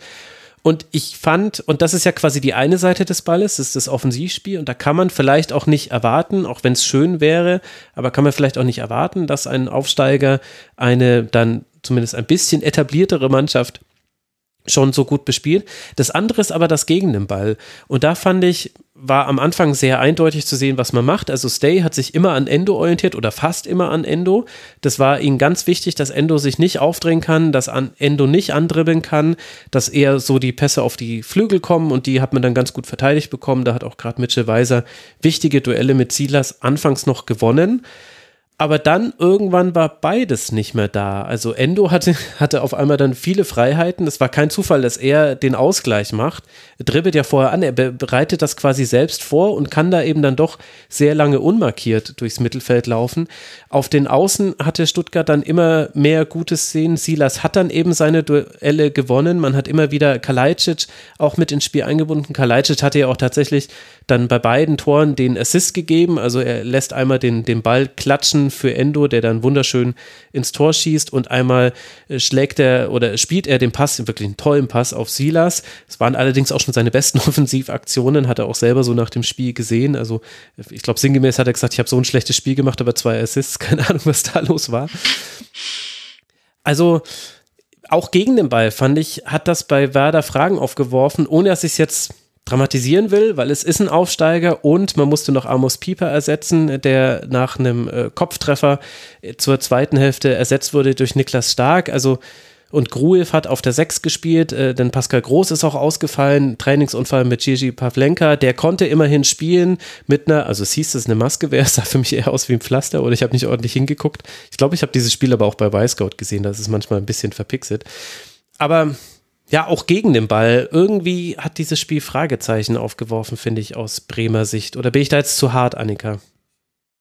Nee, ich habe das schon auch so gesehen. Also es gibt halt alle diese Faktoren, die man da berücksichtigen muss, die du aufgezählt hast, aber ähm, trotzdem ist das sowas, wo ich auch gedacht habe, dass wenn sie jetzt vielleicht nicht gegen Stuttgart spielen, die halt irgendwie für mich jetzt auch nicht so hundertprozentig souverän wirkten immer in allem, was sie gemacht haben, sondern vielleicht noch gegen eine andere Mannschaft, dann wäre das, glaube ich, auch härter bestraft worden teilweise. Und auf der anderen Seite, was fangen wir dann mit dem VfB an, Marco? Also man hat dieses Spiel gedreht, man hatte aber auch die schlechte Anfangsphase, die man, die jetzt ist jetzt auch nicht so überraschend, dass Werder so gut loslegt, haben sie gegen Wolfsburg ja, ja auch schon gemacht. Also hätte man wissen können, ja, wie würdest du die Leistung des VfB einordnen? Also ich glaube, man hat wieder gesehen, dass diese junge Mannschaft doch viel Potenzial bietet und auch ähm, taktische Möglichkeiten, weil wenn ich es richtig gesehen habe, dann ist Silas im Spielverlauf ja doch deutlich weiter nach vorne gerückt. Mhm. Und der hat die Bremer Abwehr äh, unter anderem halt auch im Zusammenspiel mit Kalajdzic ja doch vor, vor, erhebliche Probleme gestellt. Also allein dieser, dieser Schachzug und sein, er ist nun mal einfach ein Offensivspieler, der ja letztlich ein Stück weit als linker Verteidiger teilweise aushelfen musste. Ähm, also ich sehe ähm, ich sehe in dieser Mannschaft einfach noch äh, sehr viel Entwicklungspotenzial und ich glaube, dass sie ähm, ich stelle jetzt mal die These auf, dass sie nicht so, eine, so ein langes Zittern haben werden wie in der vergangenen Saison. Also Rettung am 33. Spieltag. Sehr gut. Ja, so ungefähr. Ja, das war natürlich schon auffällig. Ist jetzt auch nicht komplett neu bei Stuttgart, aber ich hatte auch das Gefühl, dass das äh, eine kleinere Anpassung noch in der ersten Hälfte war. Äh, Silas weiter nach vorne geschoben und dann hat Stuttgart eigentlich eher so fast aus einer Viererkette aufgebaut. Ito ist rausgerückt auf links. Das ist auch wirklich interessant, dass Ito beides relativ fluide kann. Also kann äh, linken Innenverteidiger spielen und äh, Linksverteidiger aber auch und hat das gegen den starken Weise aber gut gemacht. Und Wagnermann dann eher so ein bisschen zurückgezogen. Also eindeutige Asymmetrie bei Stuttgart, jetzt auch nicht komplett überraschend, aber am Anfang hatten sie die meiner Meinung nach noch nicht so. Und dann ist auch Ahamada, finde ich, immer wichtiger geworden, der ein tolles Spiel gemacht hat, mal wieder, finde ich, der es dann eben auch geschafft hat, dann anzudribbeln, den Raum zu finden, im Halbraum anspielbar zu sein, der es eben dann auch mal geschafft hat, auf äh, Silas zu stecken, der dann irgendwie an die Grundlinie gehen wollte. Geflankt hat er jetzt nicht so viel. Also beide Teams haben 15 Flanken geschlagen, bei Werder sind zwei angekommen, bei Stuttgart sind drei angekommen. Ich sehe es als These für meinen Flanken, für meine Abneigung grundsätzlicher Art erstmal gegen Flanken in den Strafraum. Aber ja, das hat man schon gesehen. Ich fand auch, Annika, ich weiß nicht, ob er dir auch aufgefallen ist, Lilian Egelhoff, der dann reingekommen ist in der 70. Minute, auf den wartet man ja schon so ein bisschen beim VfB der hat einfach nochmal eine ganz andere Ballbehandlung als ganz viele seiner Mitspieler. Der hatte auch so ein bisschen, jetzt nicht komplett zu vergleichen, aber ein bisschen wie Jamie Bino Gittens bei Dortmund im Spiel gegen Freiburg hatte er halt auch so neue Elemente reingebracht. Der ist mal angedribbelt, der ist mal in den Strafraum gezogen, der hat mal versucht, kleine Kombinationen auszuspielen mit dem am nächsten postierten Mitspieler. Also da hat man schon eine hohe, hohe Varianz gesehen in dem, was, was Stuttgart bieten kann, auch offensiv. Ja, auf jeden Fall. Ähm, also die Frage gerade ist ja auch immer noch so ein bisschen, äh, ob jetzt Kalajdzic noch wechselt und was dann passiert.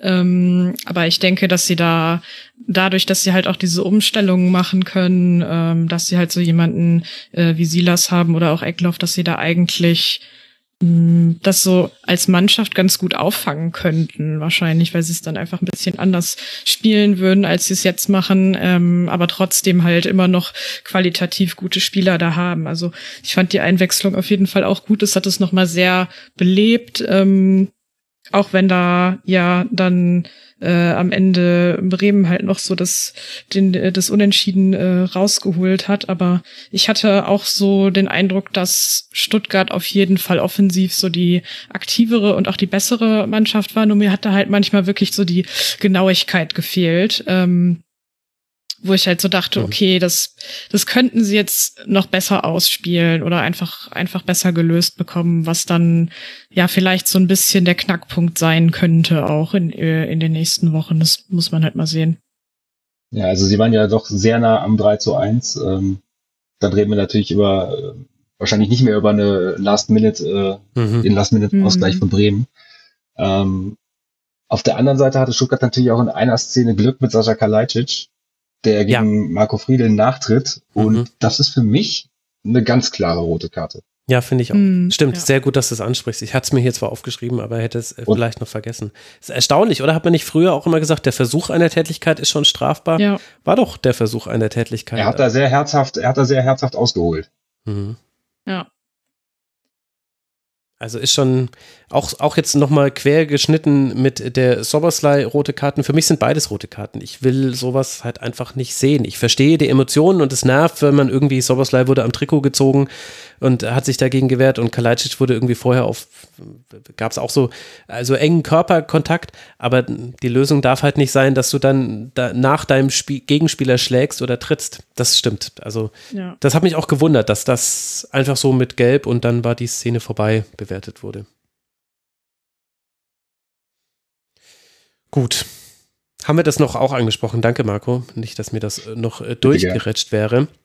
Zu Wagnermann muss man noch sagen, also der musste dann verletzt raus. Das war auch, vielleicht war das auch typisch für dieses komplette Spiel.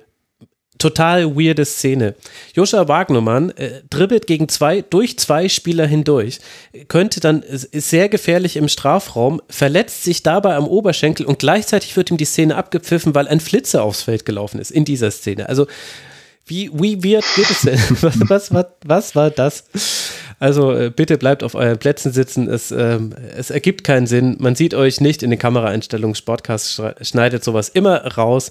Und in dem Fall, ich weiß nicht, ob es ein Stuttgarter oder ein Bremer Fan war, der da aufs Feld äh, gelaufen ist. Wenn es ein Stuttgarter war, hat er seiner Mannschaft auch noch eine gute Chance genommen und Wagnermann verletzt sich auch noch in der Szene. Also das war ein bisschen, oder was heißt ein bisschen, das war ziemlich bizarr.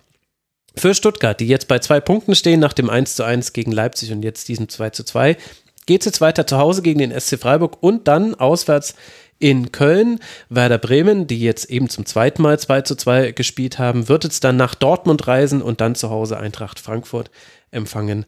Und dann schauen wir mal, ob man dann vielleicht auch offensiv ein bisschen mehr hinbekommt. Und damit sind wir beim letzten 2 zu 2 Spiel angelangt dieses zweiten Spieltags und gleichzeitig auch bei unserem Schwerpunktverein. Wir wollen nämlich über Schalke 04 und das Spiel gegen Borussia Mönchengladbach sprechen. Im ersten Heimspiel nach dem Aufstieg startet Schalke sehr gut und geht verdient durch Salazar in Führung. Diesmal zählt der Treffer auch. Es zeigt sich allerdings im Verlaufe des Spiels auch, das wird schon noch ein hartes Stück Arbeit in der ersten Liga. Gladbach erspielt sich immer mehr Chancen und dreht dann durch Hoffmann und Thuram innerhalb von sechs Minuten in der zweiten Hälfte das Spiel. Und nur weil Patrick Herrmann bei einem Freistoß kurz vor Schluss die Hand zur Hilfe nimmt, kann Marius Bülter per Strafstoß doch noch ausgleichen. Entstand also 2 zu 2. Annika, wie hat dir denn diese Partie gefallen und hat dich etwas überrascht? Du hast ja Schalke jetzt sehr genau verfolgt. Ich nehme mal Borussia Mönchengladbach nicht ganz so genau. Da hat sich ja auch ein bisschen was verändert jetzt mit dem Trainerwechsel. Gab es auch für dich Aha-Momente in dieser Partie?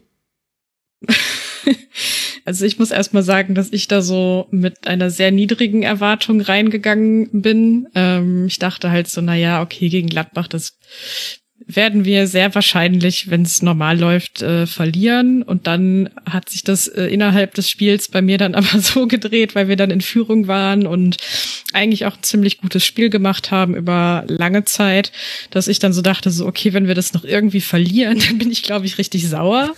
ähm, und am Ende, es endete dann äh, in der Gefühlswelt äh, der Annika Becker damit, dass ich dachte, okay, ein 2 zu 2 ist voll in Ordnung.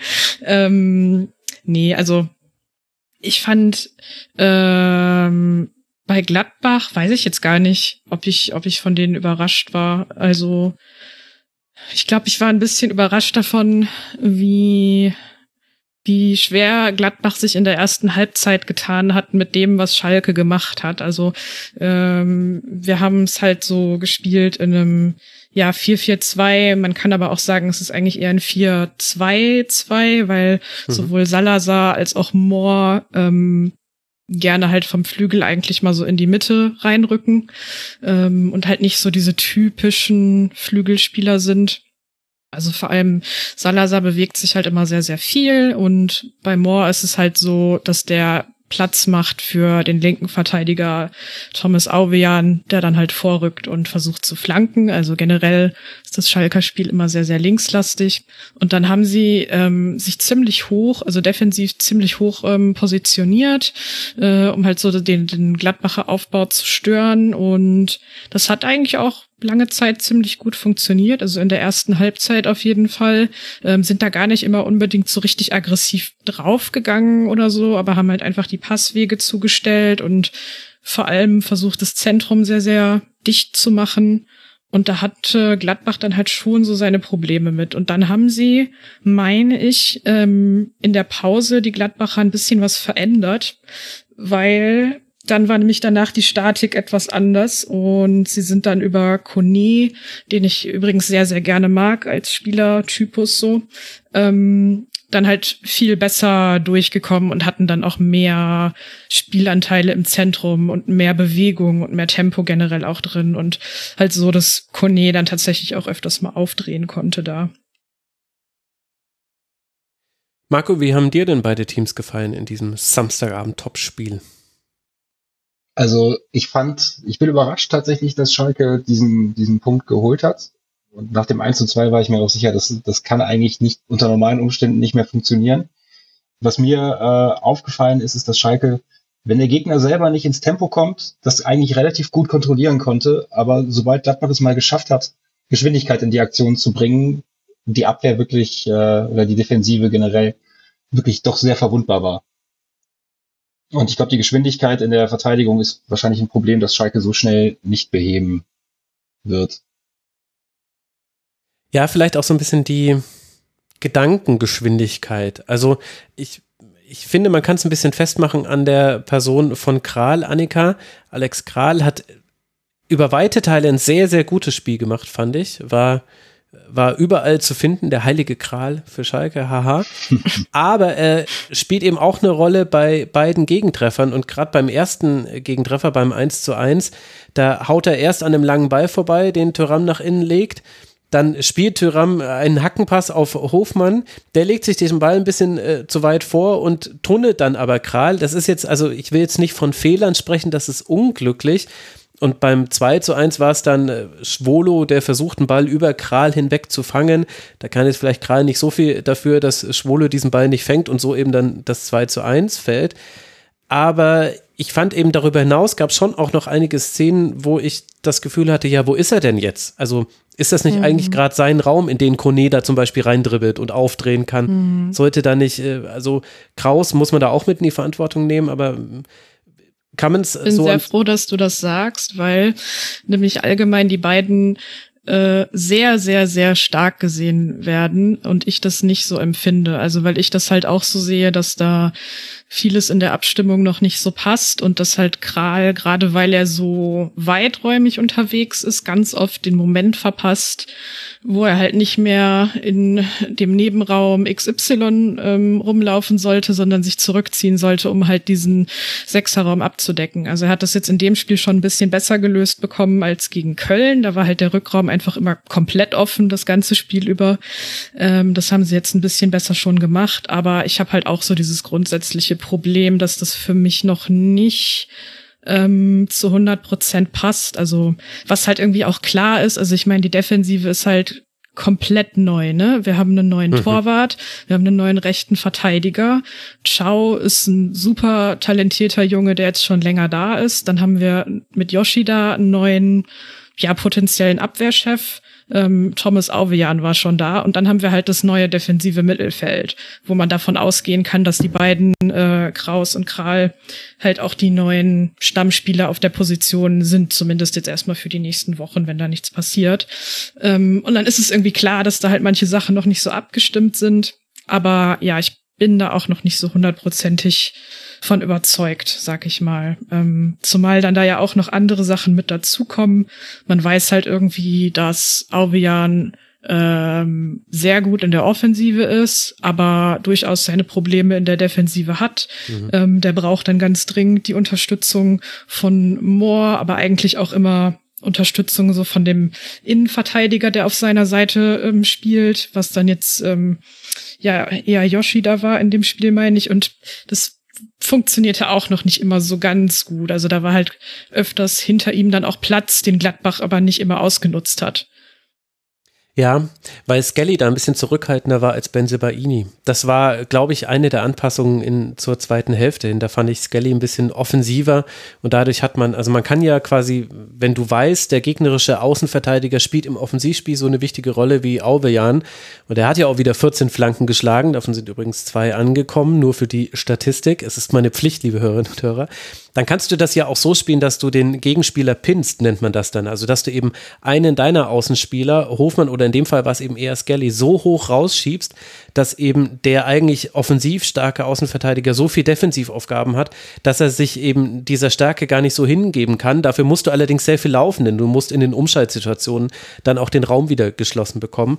Ich fand, Gladbach hat das mutiger gemacht in der zweiten Hälfte und dann war ja auch von Ovejan eigentlich fast nichts mehr zu sehen. Ich weiß jetzt gerade nicht, ob ich irgendwelche ganz großen Chancen vergesse in der zweiten Hälfte. Aber Nö. es gab einmal so eine Außenrissflanke auf Polter, die kam aus dem Halbfeld. Das war aber, glaube ich, nach einer Standardsituation. Zumindest war da, glaube ich, zumindest sehr lange im Ballbesitz vorher von Schalke. Es war jetzt keine Umschaltsituation. Also, das, das ist mir auch aufgefallen. Gleichzeitig Yoshida hat das aber doch stark gemacht in der Innenverteidigung, oder? Ja, also er ist einfach sehr, sehr erfahren, ähm, hat natürlich ein sehr gutes Stellungsspiel und bringt auch so eine gewisse Ruhe mit. Ähm, was halt seine Schwäche ist, ist, dass er nicht besonders schnell ist. Ähm, deswegen hatte man ihm jetzt dann auch für das Spiel halt äh, Malik Chow als Partner gegeben, der halt dann doch noch mal eine andere Geschwindigkeit mitbringt als Kaminski. Da konnten sie sich dann so ein bisschen ergänzen, auch vom äh, ja von dem, was was beide halt gut können. Und ich fand, dass die beiden ähm, so das harmonierte auch ganz gut miteinander. Also die würde ich jetzt gerne gerne weiter nebeneinander sehen, ähm, erstmal so in den nächsten Wochen, weil das eigentlich ganz gut passte, fand ich so, dass der eine dann halt eher derjenige ist, der äh, dirigiert und das Ganze so ein bisschen lenkt, also nämlich ähm, Yoshida und dass dann Shao derjenige ist, der halt auch mal ein bisschen aggressiver rausrückt und halt mehr mit seiner Physis auch Situationen lösen kann und beide, finde ich, haben auch einen guten Spielaufbau, also das passte. Und man hat ja Marco auf der anderen Seite gesehen, auch was Schalke verloren gegangen ist. Ich fand, Itakura hat ein sensationelles Spiel gemacht, hatte mit ja. 127 Ballkontakte, sechs gewonnene Kopfballduelle, neun klärende Aktionen.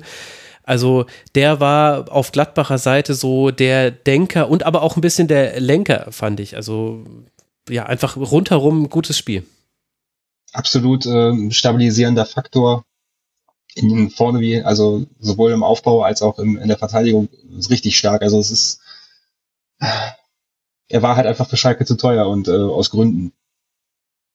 Und es war nicht nur aufgrund äh, der finanziellen Engpässe bei Schalke, sondern eben auch aufgrund seiner Qualität. Lass mal kurz. Ja, also. Ja, Entschuldigung.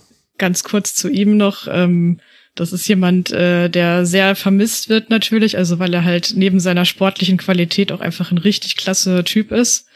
Und ich glaube, man kann sich jetzt schon sicher sein, dass man den in, ja, zwei, vielleicht drei Jahren auch noch bei einem ganz anderen Verein sehen kann, wenn er sich nicht irgendwie blöde verletzt oder so. Lass mal noch äh, kurz den Blick auf Gladbach rund machen, bevor wir dann bei Schalke noch mehr in die Details einsteigen.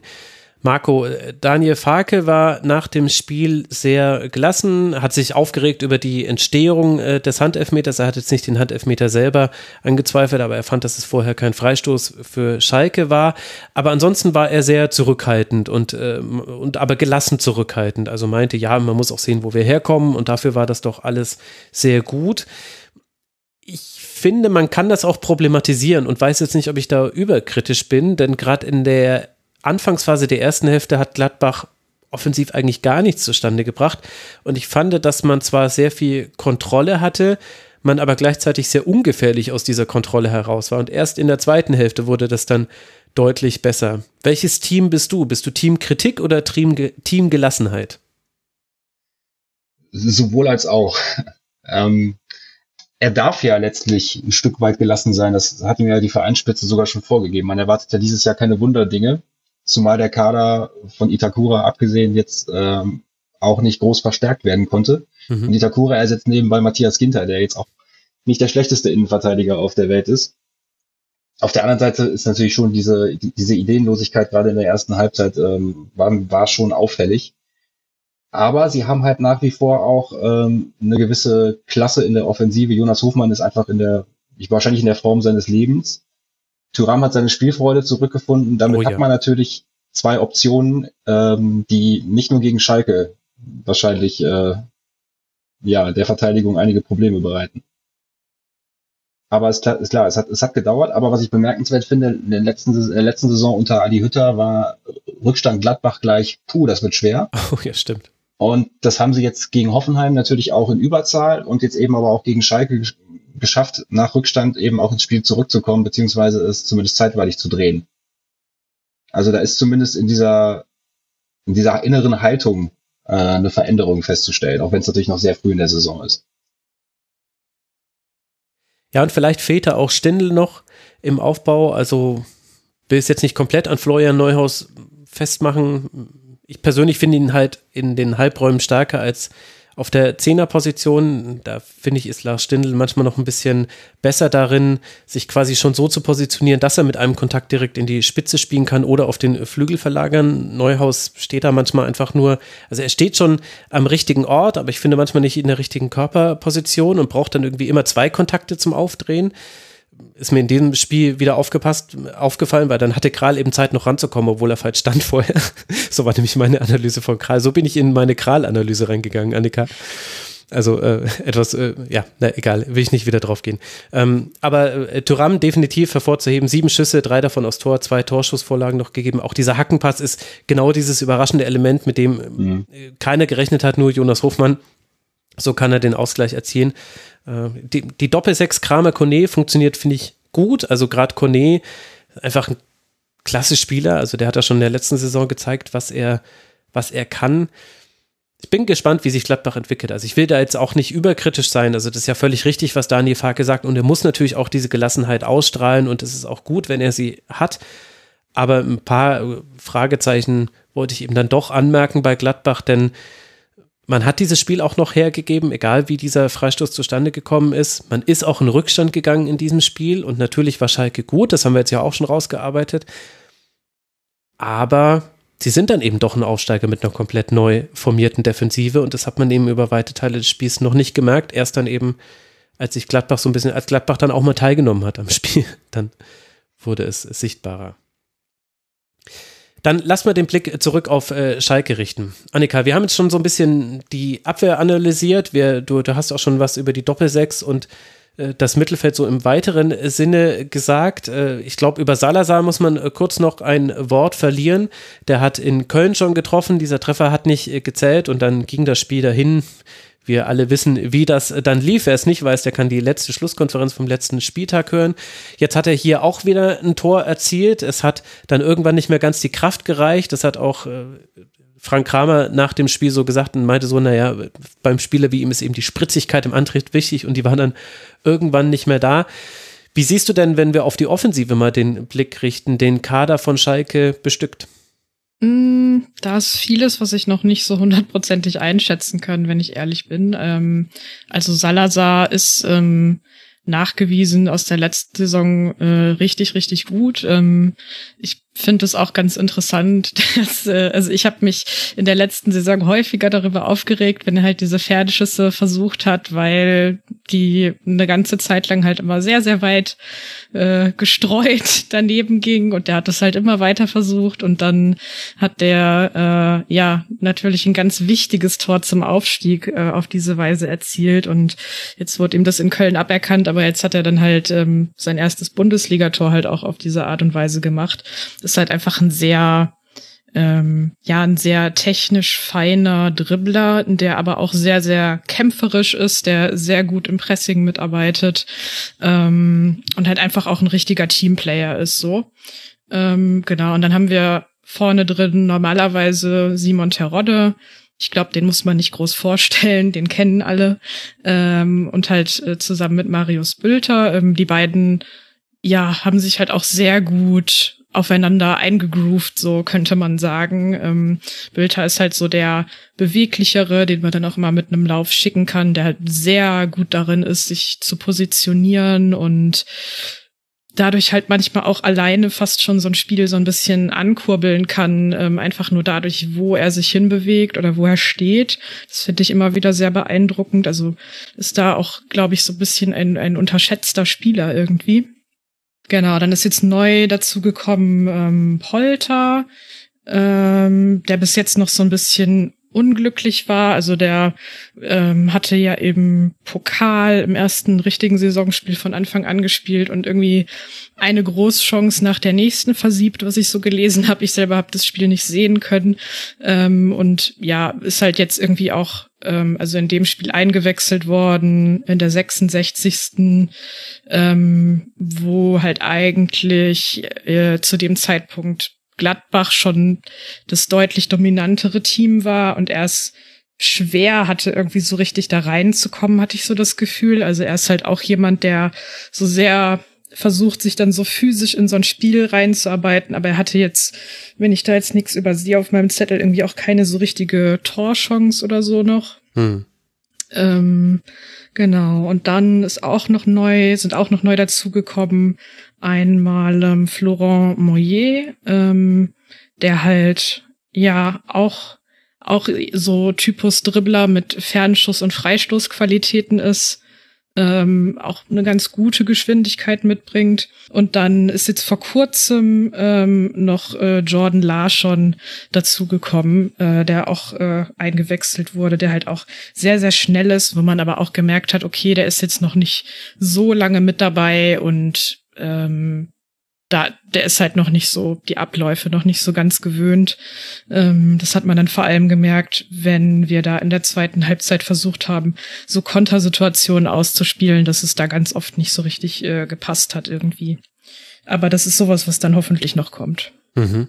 Glaubst du, Annika, dass ähm, Terodde und Polter, also dass es quasi immer nur einen der beiden geben kann? Oder siehst du eine Möglichkeit, dass diese doch recht ähnlichen Spielertypen vielleicht auch mal gemeinsam in die vorderste Front Ich glaube schon, dass man beide zusammenspielen lassen kann, aber jetzt vielleicht nicht in jedem Spiel. Aber ich denke, dass es ähm, Situationen oder Spiele geben wird, wo das gut sein kann, wenn man diese beiden Brecher da vorne drin hat.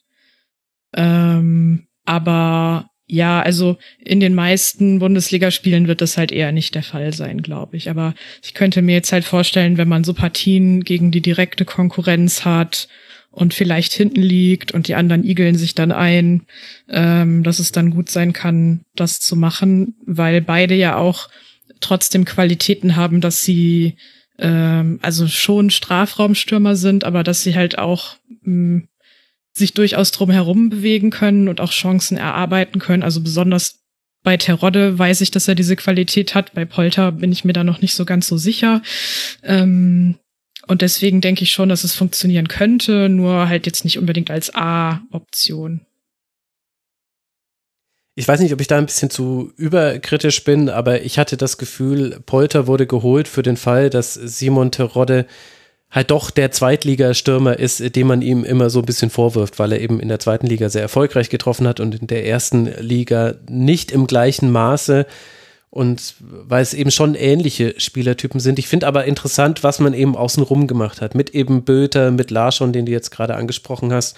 Dann hat man ja auch noch mit, mit Danny Latzer zum Beispiel und Dominik Drexler und Mollet hast du ja auch schon genannt, so Optionen, die da sind jetzt keine klassischen Stürmer, aber relativ viel kann bei Schalke aus dem Rückraum noch nachrücken in den Strafraum. Mhm. Und, und man hat, glaube ich, auch schnelle Spieler, die man da mal schicken kann im Umschaltspiel. Also ich finde, da hat man schon relativ viele unterschiedliche Wege, mit denen man die Offensive bestücken kann. Und das ist ja definitiv bei der ganzen Situation von Schalke. Also wir werden gleich auch noch über Zahlen sprechen müssen.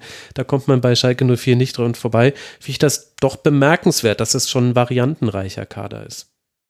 Ja, also zumal man jetzt auch ähm, finde ich, so zu dieser Saison das auch geschafft hat, dass jeder Spielertypus äh, oder fast jeder Spielertypus irgendwie doppelt vorhanden ist. Also der mhm. Ersatz dann oft in etwas abgeschwächterer Qualität, aber ähm, also das, was du angesprochen hast mit Terodde und Polter zum Beispiel, da war das so in der letzten Saison in der zweiten Liga, wenn Terodde, der hatte ja irgendwie mal so eine Phase, wo er ausgefallen ist äh, im Winter. Und da war das halt so, na ja, okay, wir haben jetzt halt keinen ähnlichen Spielertyp, der ihn ersetzen kann.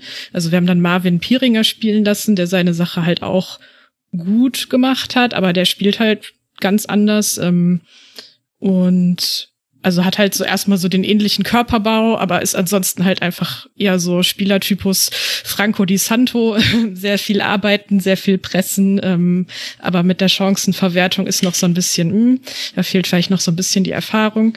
Ähm, und jetzt hat man halt dafür äh, einen Ersatzmann, ähm, oder halt zwei, die sich halt gegenseitig ersetzen können, je nachdem, wer gerade die Nase vorn hat, kann man ja auch mal sagen. Und das ist halt bei ganz vielen anderen Positionen auch so, dass man halt irgendwie sagt, okay, der ist jetzt gesperrt oder fehlt aus irgendwelchen Gründen, dann kann jetzt halt derjenige für ihn spielen. Und das ist nicht so viel anders. Und man wird halt nicht ständig dazu gezwungen, umzustellen oder so grundsätzlich äh, viele Sachen zu verändern. Das ist, glaube ich, auch ganz gut. Mhm. Und dann als letzte Kaderposition haben wir die Torhüterposition. Da hat man seit jetzt vier Jahren keine Konstanz. Fährmann, Langer, Nübel, Schubert, Renault und Freisel standen da im Tor. Jetzt Alexander Schwodo. Und da hatten wir jetzt ja auch mit der Partie gegen Gladbach so ähm, eine Argumentationshilfe in beide Richtungen. Also man kann, finde ich, schon argumentieren, dass er die Lösung sein kann, denn er hat sehr gut gehalten, er hatte sechs Paraden, er hat auch unmittelbar vor dem 1 zu 2 zweimal sehr, sehr gut pariert aber auf der anderen Seite hat er eben auch definitiv eine Mitschuld am äh, Gegentreffer. Du hast ihn jetzt natürlich erst in wenigen Spielminuten sehen können. Wie wichtig ist denn überhaupt diese Torhüterposition? Also von außen hin liest sich ja das schon, also das ist erstaunlich, weil Schalke eine so gute Torhüterschule war und hatte, Und klar, man hat jetzt mal eine neue nicht freiwillig ziehen lassen und auch Alexander Nübel war irgendwann nicht mehr zu halten. Und dennoch ist es ja erstaunlich, dass man da immer wieder auf den ewigen Fährmann zurückgefallen ist, aber damit dann auch letztlich nie zu 100 Prozent zufrieden war. Ist Schwolo da jetzt die Antwort? Naja, er ist jetzt erstmal nur für ein Jahr die Antwort, weil er ja ähm, nur ausgeliehen ist und Stand jetzt dann danach halt wieder zurück zu Berlin geht. Ähm, ich denke, dass man mit ihm für das Jahr jetzt gut abgedeckt ist. Also er hat halt seine Schwächen, die bekannt sind bei hohen Bällen im Rauslaufen. Ähm, ja, also in der Situation war es halt so, laut Pressekonferenz ähm, sagte Frank Kramer, dass äh, Schwolo da halt ein Kommando gegeben hat. Ähm, und Kral das wohl irgendwie nicht mitbekommen hat oder nicht verstanden hat und dann auch zum Ball geht und dann macht Schwolo halt den Fehler, dass er trotzdem versucht, den Ball zu fangen, anstatt ihn wegzufausten. Ähm, was halt auch die bessere Variante gewesen wäre, selbst wenn Kral da wegbleibt. Ähm, das ist halt sowas, was Ralf Fährmann zum Beispiel halt auch nie besonders gut konnte, bis man dann mit ihm halt eintrainiert hat, dass er die Dinger einfach immer wegfaustet, wenn er sich unsicher ist. Ähm, das hat dann eine Zeit lang sehr gut funktioniert. Und ich denke, dass das sowas ist, was man auch mit ihm, mit äh, Schwolo nochmal angehen wird. Aber auf der Linie, Reflexe, Paraden finde ich ihn richtig, richtig gut. Ähm, ich finde ihn auch mit Ball am Fuß richtig gut. Und was mir vor allem wichtig ist, so ich mochte Freisel zwar irgendwie so als Typ, ähm, den wir da im Tor hatten, aber der hat halt schon auch immer so eine latente Unruhe ausgestrahlt, mhm. weil er dann immer so ganz viel noch rumgestikuliert hat, so und jetzt hier und das und ne, bis dann der Ball rausgespielt war und so. Ähm, und Schwolo ist da halt einfach sehr, sehr viel cooler. Ähm, und ich denke, wenn man ihm jetzt, ihm jetzt halt einfach die Spiele gibt, dass er so in den Spielrhythmus reinkommt, dann wird sich das schon finden. Also da wird es dann sicherlich immer mal Situationen geben mit so hohen Bällen, wo man dann sagt, ja, das war jetzt scheiße. ähm, aber so an sich denke ich, dass er uns mehr Dinger festhalten wird, als dass er unnötig reinlässt. Also ich denke auch, ähm, man, es kapriziert sich jetzt alles auf diese Szene, ähm, dieses Missverständnis mit Kral, das lässt sich ja relativ schnell ausbügeln muss, man muss an der Kommunikation arbeiten und das, das ist halt eine 50-50-Situation, auch wenn der Torwart natürlich am Ende derjenige ist, äh, dem es angekreidet wird. Ich finde das Kreider auch, er schaut sich um, er sieht, mein Torwart kommt. Und da war auch sonst, glaube ich, keiner unmittelbar, der näher am Ball gewesen wäre. Also hätte er da auch Platz machen können. Und abgesehen von dieser Szene hat Schwolo ein wirklich gutes Spiel gemacht.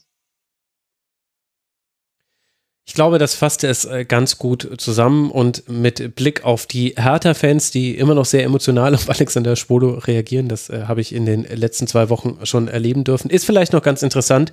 Äh, Rune Jahrstein hat äh, Kritik an Andreas Menger, dem neuen, also ehemals neuen, der letzten Saison gekommen, Torwarttrainer von Hertha BSC geübt und zwar in einer solchen Art, dass er suspendiert wurde bei Hertha. An Andreas Menger hat auch Sascha Felter im Torhüter-Segment im Rasenfunk Royal durchaus äh, leichte Kritik geübt. Kommt er vom ersten FC Köln, wo man auch in der Entwicklung von Timo Horn so ein paar Themen erkennen konnte, die wir jetzt auch bei Spolo angesprochen haben. Ich will jetzt auch auf gar keinen Fall das so machen, dass ich jetzt den schwarzen Peter hier verteile. Ich bin nicht dabei beim Torhütertraining. Aber ich möchte nur darauf hinweisen, Torhüter, die von Hertha BSC kommen, vielleicht hängt da eben auch noch etwas mit im Hintergrund, was wir alle nicht sehen, die nicht bei der Trainingsarbeit mit dabei sein. Und das kann dann jetzt auch eine Entwicklung bei Alexander Schwolo geben, die vielleicht auch mit einem anderen Torhütertraining zusammenhängt. So, jetzt habe ich langsam die Kurve bekommen. Das war ein, ein schiefer Ausflug. Einen viel schöneren Ausflug, also im Nachhinein schöneren Ausflug, hat ja Schalke 04 gemacht. Äh, Annika, für diejenigen, die jetzt nur die erste Männerbundesliga verfolgen, die haben von Schalke 04 als letztes gesehen ein sehr aufgebrachtes Umfeld. Also wir haben unter anderem auch die Frage gekommen, wie eigentlich das Verhältnis zwischen Fans und Mannschaft inzwischen ist. Und äh, dann haben sie vielleicht noch ein paar Aufstiegsbilder gesehen und jetzt ist Schalke 04 wieder da. Was hat sich denn getan in diesem Jahr, in dem Schalke 04 für manche von der Bildfläche verschwunden war? Kann man es vielleicht sogar am Verhältnis zwischen Fans und Mannschaft erklären? Mm, oh, es hat sich so viel getan. das ist, glaube ich, fast ein bisschen schwierig, das so zusammenzufassen. Ähm, also da zwischen Fans und Mannschaft hat sich auf jeden Fall sehr viel getan, aber ich glaube, das gehört dann halt auch noch so in den größeren Kontext, dass einfach in dem ganzen Vereinsgebilde sich ja auch sehr, sehr viel verändert hat. Ähm, also wenn man sich alleine die ja die die Vorstandsetage anschaut, dann hat sich da ja richtig viel verändert. Ähm, wir haben halt bei den Finanzen äh, zum Beispiel nicht mehr verantwortlich äh, Peter Peters, sondern Christina Rühl-Hamers, ähm, ja auch schon seit längerer Zeit und ja drumherum mit ähm, Ruven Schröder ähm, hat sich da halt auch so ein richtiges Team rausgebildet. Ähm, Peter Knebel, der halt vorher für die Jugendabteilung, also für die Knappenschmiede zuständig war, ähm, ist ja jetzt auch seit einiger Zeit halt schon ähm, zur Profimannschaft da so in diesen ganzen Bereich gewechselt. Ähm, und das wird halt immer so sehr rausgestellt, dass es, dass es halt eine richtige Teamarbeit in dieser Chefetage gibt und das ist aber mehr als nur eine Floskel. Ähm, man sieht das halt, wie die alle da miteinander kommunizieren und ich denke, man sieht es vor allem auch an den Ergebnissen, die halt da rauskommen. Also, dass halt völlig klar ist, okay, ähm, wir haben nicht viel Geld, wir haben nur so und so viele Möglichkeiten. Wie nutzen wir die jetzt am besten? Ähm, was kann man da mit verhältnismäßig wenig finanziellen Möglichkeiten machen? Und da gibt es so viele interessante Sachen drumherum, die man erzählen könnte. Also alleine schon, dass das Scouting halt äh, komplett umgestellt und modernisiert wurde. Also das gab es auf Schalke schon total oft, dass ähm, neue Manager gekommen sind und gesagt haben, so, ah ja, wir ändern jetzt auf Schalke erstmal das Scouting mhm. und dann ist da nicht besonders viel bei rausgekommen. Ähm, und jetzt ist es halt so, okay, man hat jetzt ein modernes Datenscouting, das den Namen verdient und weil das halt äh, zu den Möglichkeiten gehört, schaut man da ganz selbstverständlich auch auf die kleineren Ligen. Und ein Ergebnis davon ist zum Beispiel, dass man sich äh, diesen Sommer von Oberhausen den Torhüter Justin Hekeren äh, geholt hat, ähm, auf den ich sehr, sehr gespannt bin für die Zukunft, wenn wir halt nochmal bei dieser Torhüterposition bleiben, weil der wird jetzt erstmal in der U23 eingesetzt, um sich so ein bisschen zu gewöhnen an diesen Schritt, für ihn sehr großen Schritt, den er da gemacht hat. Aber dem kann man schon zutrauen, dass der dann halt zum Profikader gehört und dass er vielleicht auch tatsächlich ähm, ja in der ersten Mannschaft dann spielen kann, je nachdem, was halt sonst noch so passiert, weil das ein sehr ein sehr moderner spielerischer Torwart ist so, ähm, der halt ja einfach mal aus der Region äh, von einem kleineren Verein, der sehr gute Arbeit macht, jetzt halt bei uns gelandet ist. Ähm, was sowas ist, was vor ein paar Jahren ja, da hätte man wahrscheinlich gesagt, na ja, da muss man jetzt aber schon mindestens äh, 1,5 bis 2 Millionen in die Hand nehmen und dann holt man irgendeinen Ersatztorhüter von Köln und der spielt dann trotzdem nicht. So, ähm, um das mal etwas flapsig zusammenzufassen. Und dieses Teamgebilde, was wir da jetzt in der Chefetage haben, was man halt auch dann auf der Mitgliederversammlung ähm, sieht und so, das wirkt sich natürlich auch auf das Umfeld aus. Also ich hatte das Gefühl, oder was heißt, es war so, dass halt ähm, zu Beginn der Zweitligasaison eigentlich noch ziemlich viel Unruhe drin war.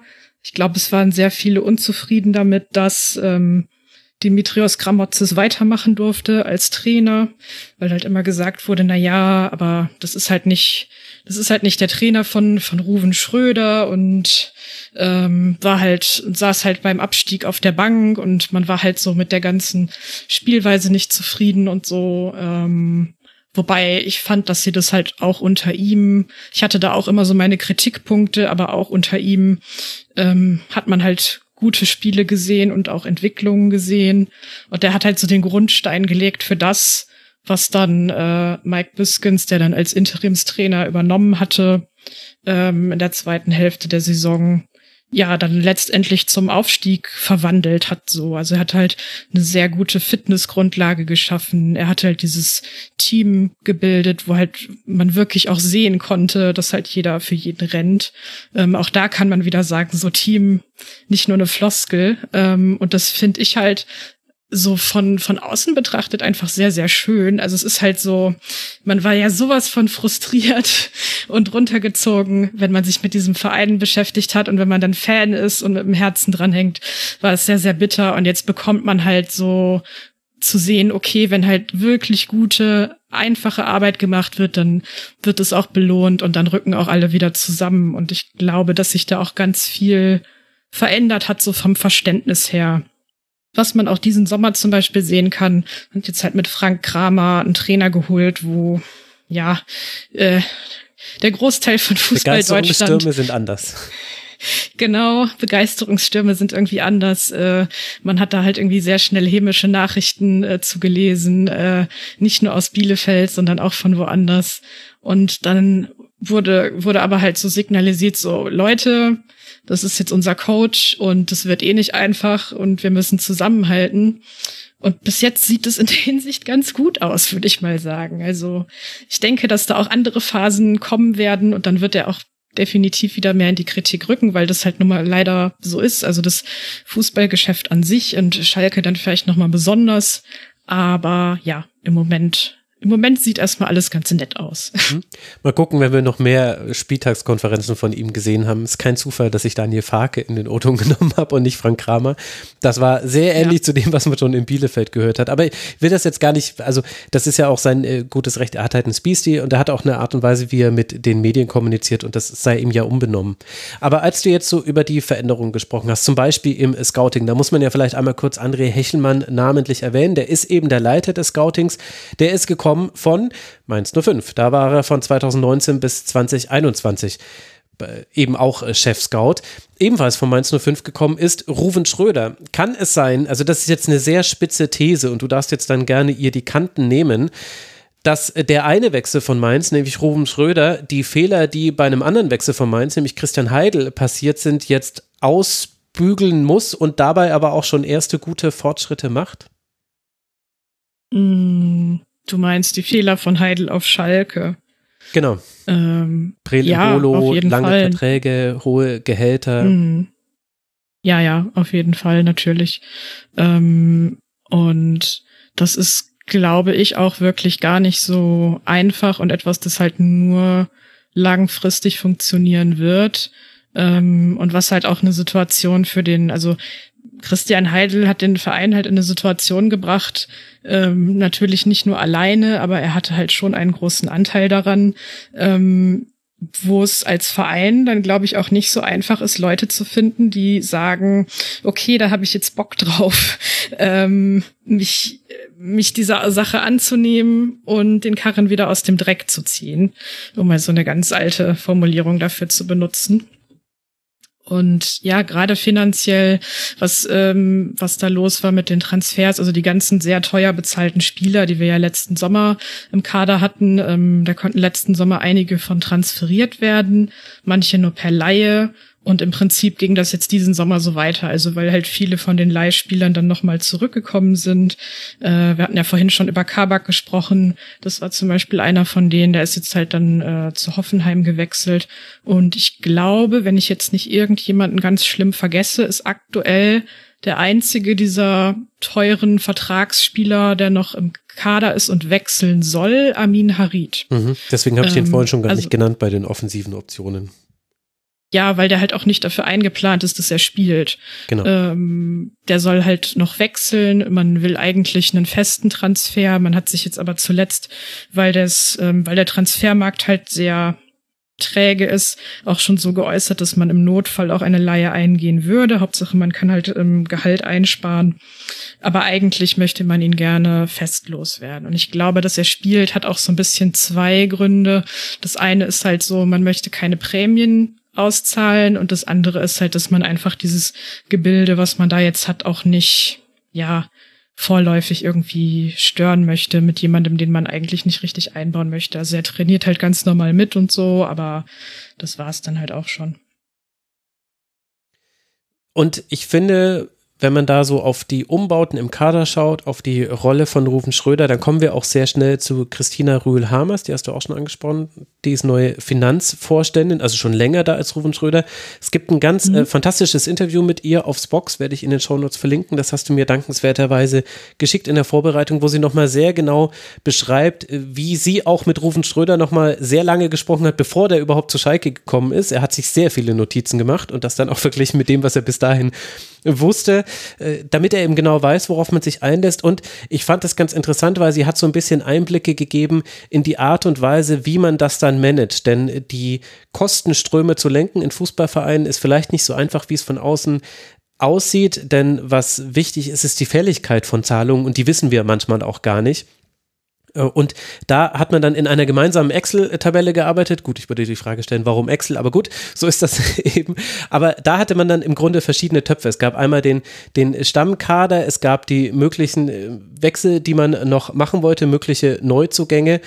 Und, äh, und den dritten Topf hat sie, glaube ich, gar nicht genannt in diesem, in diesem Dokument. Und dann eben für jede Position feste feste Budgets. Und das fand ich insofern interessant, weil das ein Heran, eine Herangehensweise ist, die ist mir untergekommen bei der 21st Group. Das ist eine, wie würde es jetzt nennen, eine äh, Fußballvereins- oder Sportvereinsberatung, die aus äh, England kommt, die auch in der Premier League auch schon viele beraten hat. Die haben ganz viele interessante Ansätze, die ein bisschen technokratisch klingen, die aber, glaube ich, es helfen, wirtschaftlichen und sportlichen Erfolg fassbarer zu machen und miteinander zu verkoppeln. Also zum Beispiel haben sie eben, sagen sie, es gibt einen Kern aus Spielern, die spielen 50 Prozent der Zeit, äh, dann hat man noch äh, die, die, die Squad-Players nennen sie, die haben zwischen 20 und 50 Prozent. Und es gibt die Fringe-Players, die, die weniger als 20 Prozent der Minuten, der verfügbaren Minuten pro Saison spielen.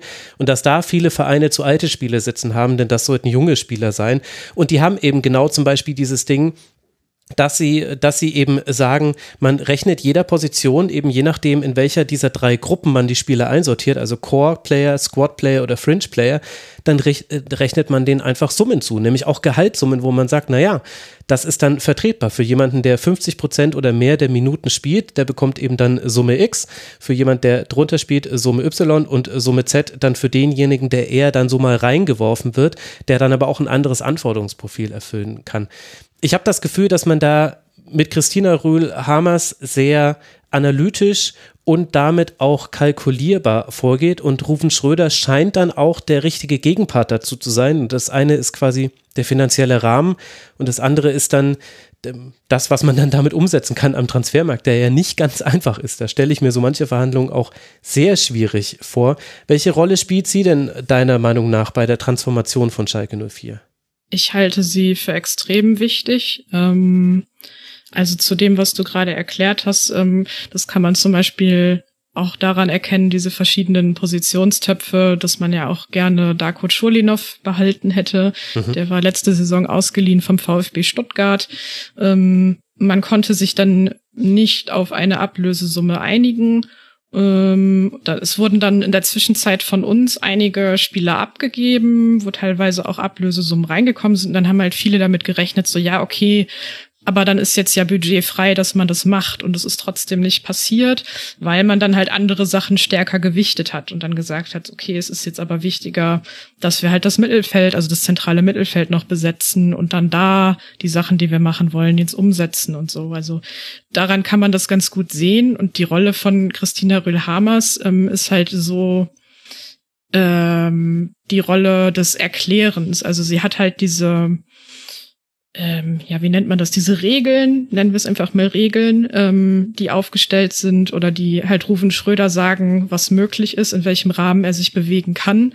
Ähm, und dann gibt's da halt Sachen, die man umsetzen kann und es gibt Sachen, die nicht funktionieren. Und sie ist sehr, sehr gut darin, dass vereinfacht für Leute, die keine Ahnung von Finanzen haben, wie ich zum Beispiel, das halt sehr transparent äh, zu erklären, dass man halt versteht, okay, wie ist dieser Entscheidungsprozess jetzt abgelaufen, warum ist jetzt zuerst das gemacht worden und dann das, dann kann man immer noch eine andere Meinung dazu haben, aber man hat zumindest, also man versteht zumindest der, den Gedanken und Entscheidungsprozess, wie es jetzt dazu gekommen ist. Und das ist halt so grundsätzlich anders zu dem, wie es vorher gelaufen ist oder wie es halt, glaube ich, auch bei vielen Vereinen immer noch läuft, weil man da immer sehr ja, so ins Nebulöse reinredet und dann halt nur das zurückbekommt, was halt in dem Stück PR in irgendeiner Pressemitteilung drin steht. Das ist so jetzt schon mal sehr, sehr anders. Ähm, und sie, ja, hat da halt einfach so diese Position, das immer wieder auch offen zu machen. Sie sagt selber von sich ja immer so, ja, als eigentlich als Finanzperson in einem Verein ist es am besten, wenn man gar nicht in der Öffentlichkeit sein muss, weil dann gibt's halt keine Probleme, die man irgendwie erklären muss. Aber durch die Lage, genau, durch die Lage, in der der Verein ist, ist es halt in der Form nicht möglich. Und ich finde, man merkt bei ihr halt auch, dass sie so mit der Zeit sehr in diese Rolle reingewachsen ist, so sich nach wie vor nicht als öffentliche Person zu wichtig zu nehmen, aber halt dieses Verantwortungsbewusstsein zu haben, okay, ich muss jetzt aber nach vorne treten und ich muss das jetzt einmal darlegen, ähm, um halt auch dafür zu sorgen, dass ähm, ja das Bild nach außen transportiert wird, wie es ist und nicht nur, ja, Schalke hat ja kein Geld, die können ja nichts machen. So, ähm, also es ist schwierig, aber sie können ja trotzdem Sachen machen. Es ist schon interessant. Also ich will da jetzt auch noch die Klammer drum machen. Ich hoffe, ich überbewerte da nichts, weil Schalke 04 ist auch sportlich in der schwierigen Situation und auch noch finanziell, obwohl man zum Beispiel in der letzten Saison 33 Millionen Verbindlichkeiten abbauen konnte und die Refinanzierung der Fananleihe sogar vorgezogen hat. Plus, da gab es ja auch noch die Investorenwechsel. Also Gazprom weg, äh, dann sind da zwei andere eingestiegen. Jetzt hat man schon wieder neuen Hauptsponsor finden können, aber all das hat Schalke 04 geschafft. Aber de den Punkt, den ich gerade machen wollte, das war eher so ein Vergleich. Marco, da würde mich auch deine Meinung interessieren. Wir haben einmal Schalke 04, wo ich das Gefühl habe, da gibt es jetzt so ent gewisse Entwicklungen, die eben auch an Personen wie eben Christina Rühl-Hamers äh, man festmachen kann und an Rufen Schröder, die für mich von außen wie eine Professionalisierung aussehen und auch vielleicht in den manchen Punkten mal eine Entemotionalisierung, also dass man eben eher auf äh, Fakten und Zahlenbasis entscheidet als aus dem Gefühl heraus und auf der anderen Seite Christian Heidel wieder zurück äh, zu Mainz 05 gewechselt. Da wurde jetzt der, der Finanzvorstand äh, Lehmann, ja, der wurde gegangen aus, aus, aus äh, ja, Unvereinbarkeit der strategischen Überzeugung, wie man Mainz 05 ausrichten soll was äh, für mich genau wie so die gegenteilige Entwicklung aussieht. Es kann, wie gesagt, es kann sein, dass ich das komplett überinterpretiere und ich weiß ja auch nicht, was da zwischen Lehmann und Heidel, also mutmaßlich, was, was zwischen den beiden vorgefallen ist. Aber ich, ich finde das ganz interessant. So äh, im, in meinem Kopf zumindest, finde ich, ist Schalke gerade moderner aufgestellt als so manch anderer Verein. Marco, wie siehst du das? Ja, den, den Begriff Entemotionalisierung, den du genannt hast, den hatte ich auch im Kopf. Also bei Schalke ist es eben wie bei vielen anderen Vereinen, die sich neu erfinden müssen, gerade bei Traditionsvereinen, natürlich auch aus der, aus der großen Not herausgeboren. Sportlicher Absturz, ja. finanziell kurz vor dem Kollaps. Das zwingt dazu, Maßnahmen zu treffen, die man vorher vielleicht hätte treffen sollen, aber es nicht gemacht hat, weil man ja ein Selbstverständnis hat, das einen eben in tran hohen Transferkategorien denken lässt. In dem Selbstverständnis, wir sind ein Traditionsverein, wir müssen immer in den Europacup oder zumindest drum spielen. Und das führt dazu, dass eben nicht immer die richtigen Entscheidungen getroffen werden und vielmehr das Ganze so lange weitergesponnen wird, bis man gegen die Wand fährt oder fast gegen die Wand fährt. Deswegen Schalke in der aktuellen Phase fühlt sich wie eine, ich würde nicht zu poetisch werden, aber wie eine, wie ein Pflänzchen an, das wieder so ein bisschen aufblüht. Und gleichzeitig ist Christina Rühlhammers krasser Schalke-Fan. Also Entemotionalisierung heißt jetzt nicht, dass ihr der Verein egal ist. Äh, zumindest sagt sie das, dass sie schon seit ihrer Jugend Schalke-Fan ist. Das will ich jetzt nicht so wissen. Und wie gesagt, ich will es jetzt auch gar nicht nur an ihrer Person festmachen. Das wäre ja Quatsch und vielleicht überinterpretiere ich da auch. Aber es ist schon erstaunlich. Ich hätte nicht gedacht, dass sich die Zahlenlage bei Schalke so positiv entwickeln würde innerhalb von nur einem Jahr. Und man hat zwar trotzdem noch irre viel vor sich, denn die Verbindlichkeiten sind einfach noch extrem hoch nach dem, was man eben von der DFL ausgewiesen bekommt. Aber man hat eben auch schon wirklich da einiges tun können. Also für die Saison 2021 werden immer noch 183 Millionen, sogar 184 Millionen, wenn man aufrundet, Verbindlichkeiten genannt für Schalke 04. Das ist Rang 34 im deutschen Männer-Profifußball. Also ist schon noch viel zu tun, aber man kommt eben schon von dem Niveau von über 200 überhaupt her und das ist dann schon erstaunlich. Ja, Annika, welches Zwischenfazit würdest du dann ziehen? Also Schalke 04, ich würde jetzt mal mit der These reingehen, der Kader ist äh, borderline erste Liga, zweite Liga. Also wenn, wenn alles gut läuft, dann kann man sogar im Mittelfeld eine entspannte Saison haben. In der Regel wird es aber wahrscheinlich, also jetzt Tabelle ist jetzt wurscht, aber aktuell liegt man auf Platz 13, irgendwie so in dem Bereich kann sein und dann wird man mal runtergezogen in die Abstiegsränge und mal aber wieder kann man sich rauskämpfen daraus. Das ist die Situation, die ich sportlich jetzt mal Schalke 04 geben würde. Ist das auch so dein Empfinden? Ja, also ich denke schon, dass es ähm, eng werden könnte, ähm, weil ich jetzt auch im Moment nicht so ein klares Bild davon habe, wer, ähm, abgesehen vielleicht so von ein oder zwei Ausnahmen, jetzt so die ganz klare direkte Konkurrenz ist, weil ich glaube, dass da so in der ersten Liga sich irgendwie sehr viel äh, tauschen und verrutschen könnte so im Laufe der Saison ist so mein mein Eindruck gerade und dann ja ist es manchmal dann auch so ein bisschen äh, natürlich situationsabhängig ähm, wo irgendwer in Form ist oder vielleicht eine Verletzungskrise hat oder was auch immer aber so rein von den Gegebenheiten her ähm, denke ich schon dass es mit dem Kader zu schaffen ist die Klasse zu halten. Und niemand will gerade mehr als das. Also es ist, äh, glaube ich, allen vollkommen klar. So wenn wir am Ende irgendwie über den Abstiegsrängen stehen, dann ist erstmal alles andere komplett egal, weil dann haben wir das erledigt. Und daran hängt dann ja auch wieder sowas wie mehr finanzielle Sicherheit, ähm, dass man dann halt einfach noch ein bisschen, ein bisschen besser wieder arbeiten könnte, so. Ähm, andererseits betrachtet, wenn es dann halt runtergehen sollte, nochmal in die zweite Bundesliga, dann wäre das natürlich nicht gut, ist schon klar.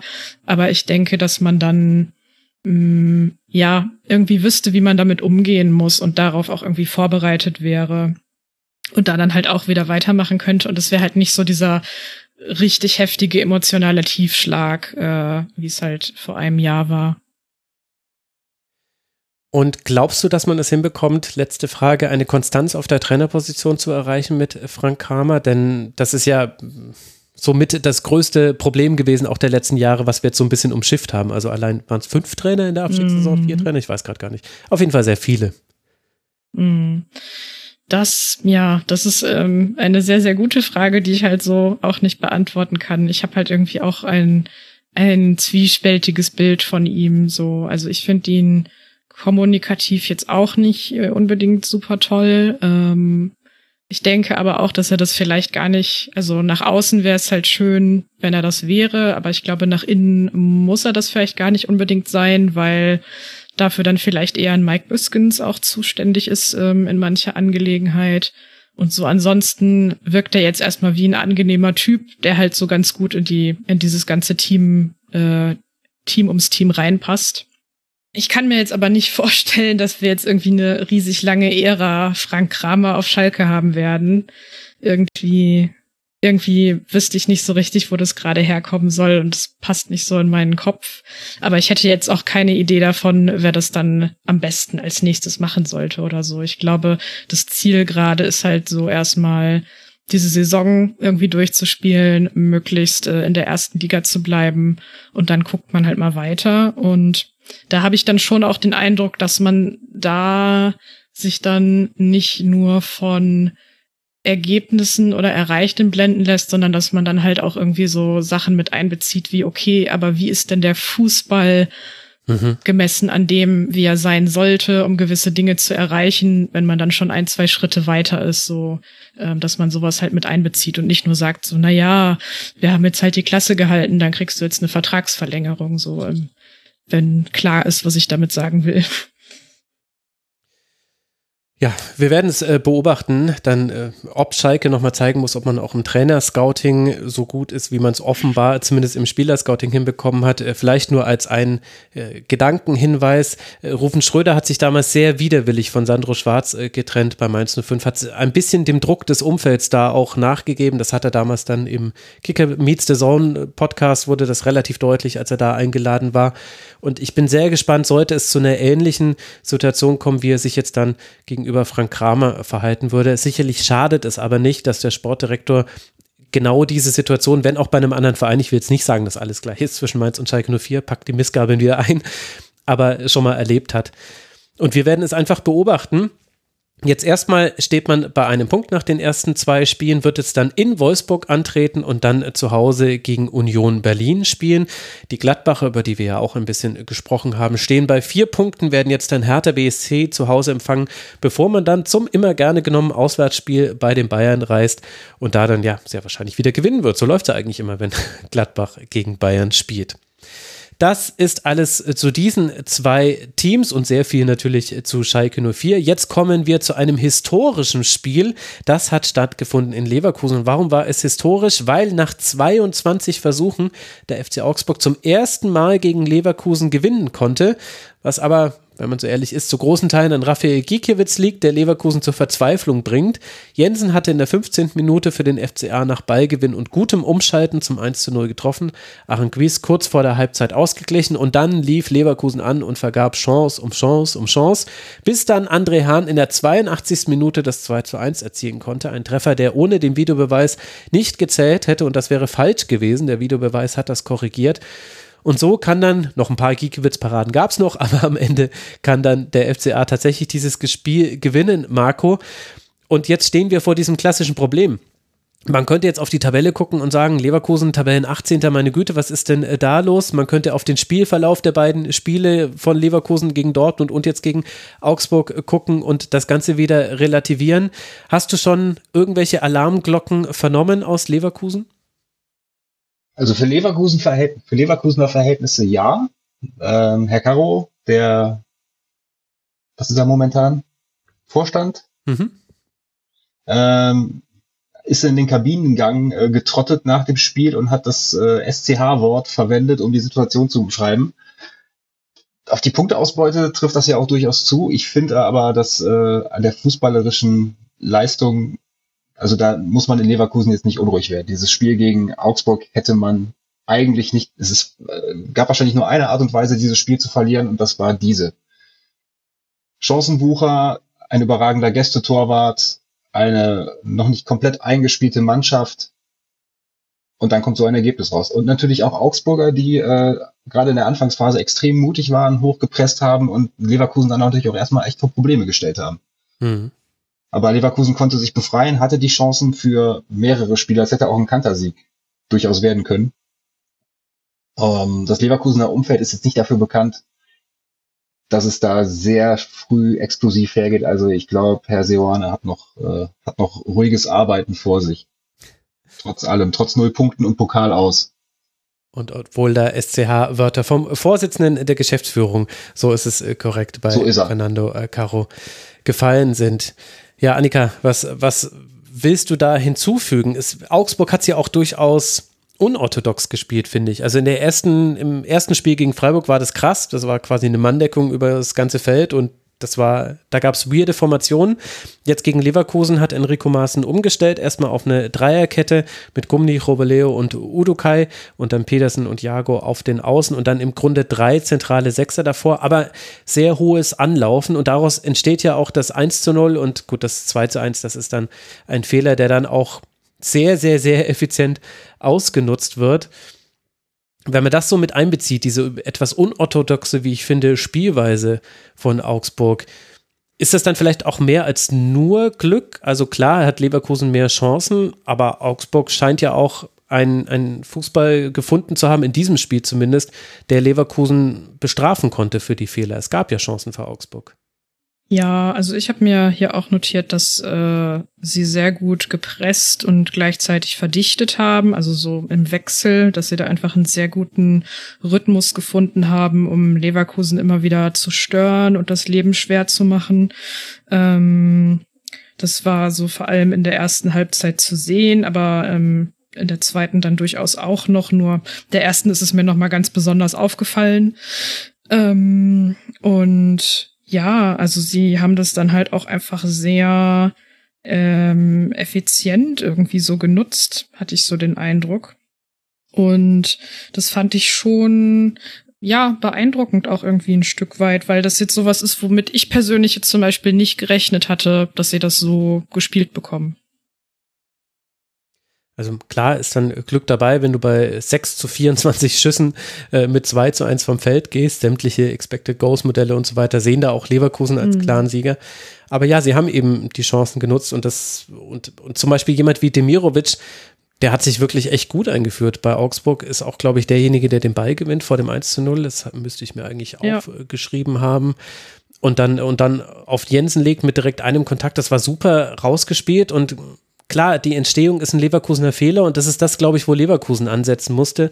Tar macht ja auch den Fehler vor dem 1 zu 2. Also das ist, das ist, glaube ich, so das Fazit, Marco. Äh, Augsburg hat sich jetzt seine Chancen nicht selbst herausgespielt, aber es hat aus den Chancen, die es sich ihm geboten hat, sehr viel gemacht und Leverkusen muss sich halt dann zwei Fragen stellen. Die eine ist, warum hat man es nicht geschafft, Tore zu erzielen? Da kommt dann vielleicht auch ein sehr guter gegnerischer Torhüter mit dazu, aber vielleicht nicht nur. Und auf der anderen Seite aber ja durchaus auch, ja, warum haben wir denn eigentlich diese Fehler gemacht? Denn egal wer da hinten in der Viererreihe, Bakker, Tabsoba, Ta, Frimpong, äh, davor noch Palacios und Aranguiz, die, die haben ja alle die Möglichkeiten, relativ fehlerlos durch so ein Spiel durchzukommen. Tja, ist die Frage, ob da schon eine leichte Verunsicherung eingesetzt hat ich weiß, ich weiß es nicht. Also, ähm, sie haben, sie haben die Qualität. Jonathan Tah hat jetzt wirklich für seine Verhältnisse, das waren jetzt wirklich zwei große Fehler in einem Spiel und ähm, Mitchell Bucker war letztlich, ich glaube, er ist auch relativ früh ausgewechselt worden. Mhm.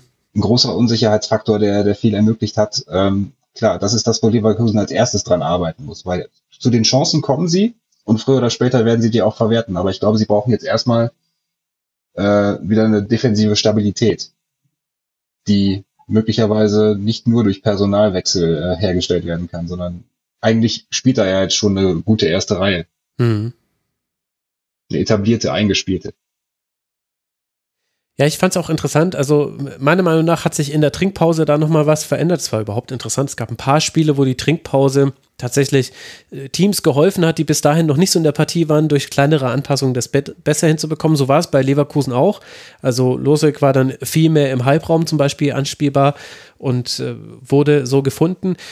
Aber generell war es so, Augsburg hat krass das Zentrum verdichtet. Da hätte der Kran quasi aufgestellt werden können. Bayer, Grueso, Rex Bitschei. Grueso hat Asmun fast in so eine Art Manndeckung genommen, würde ich sagen.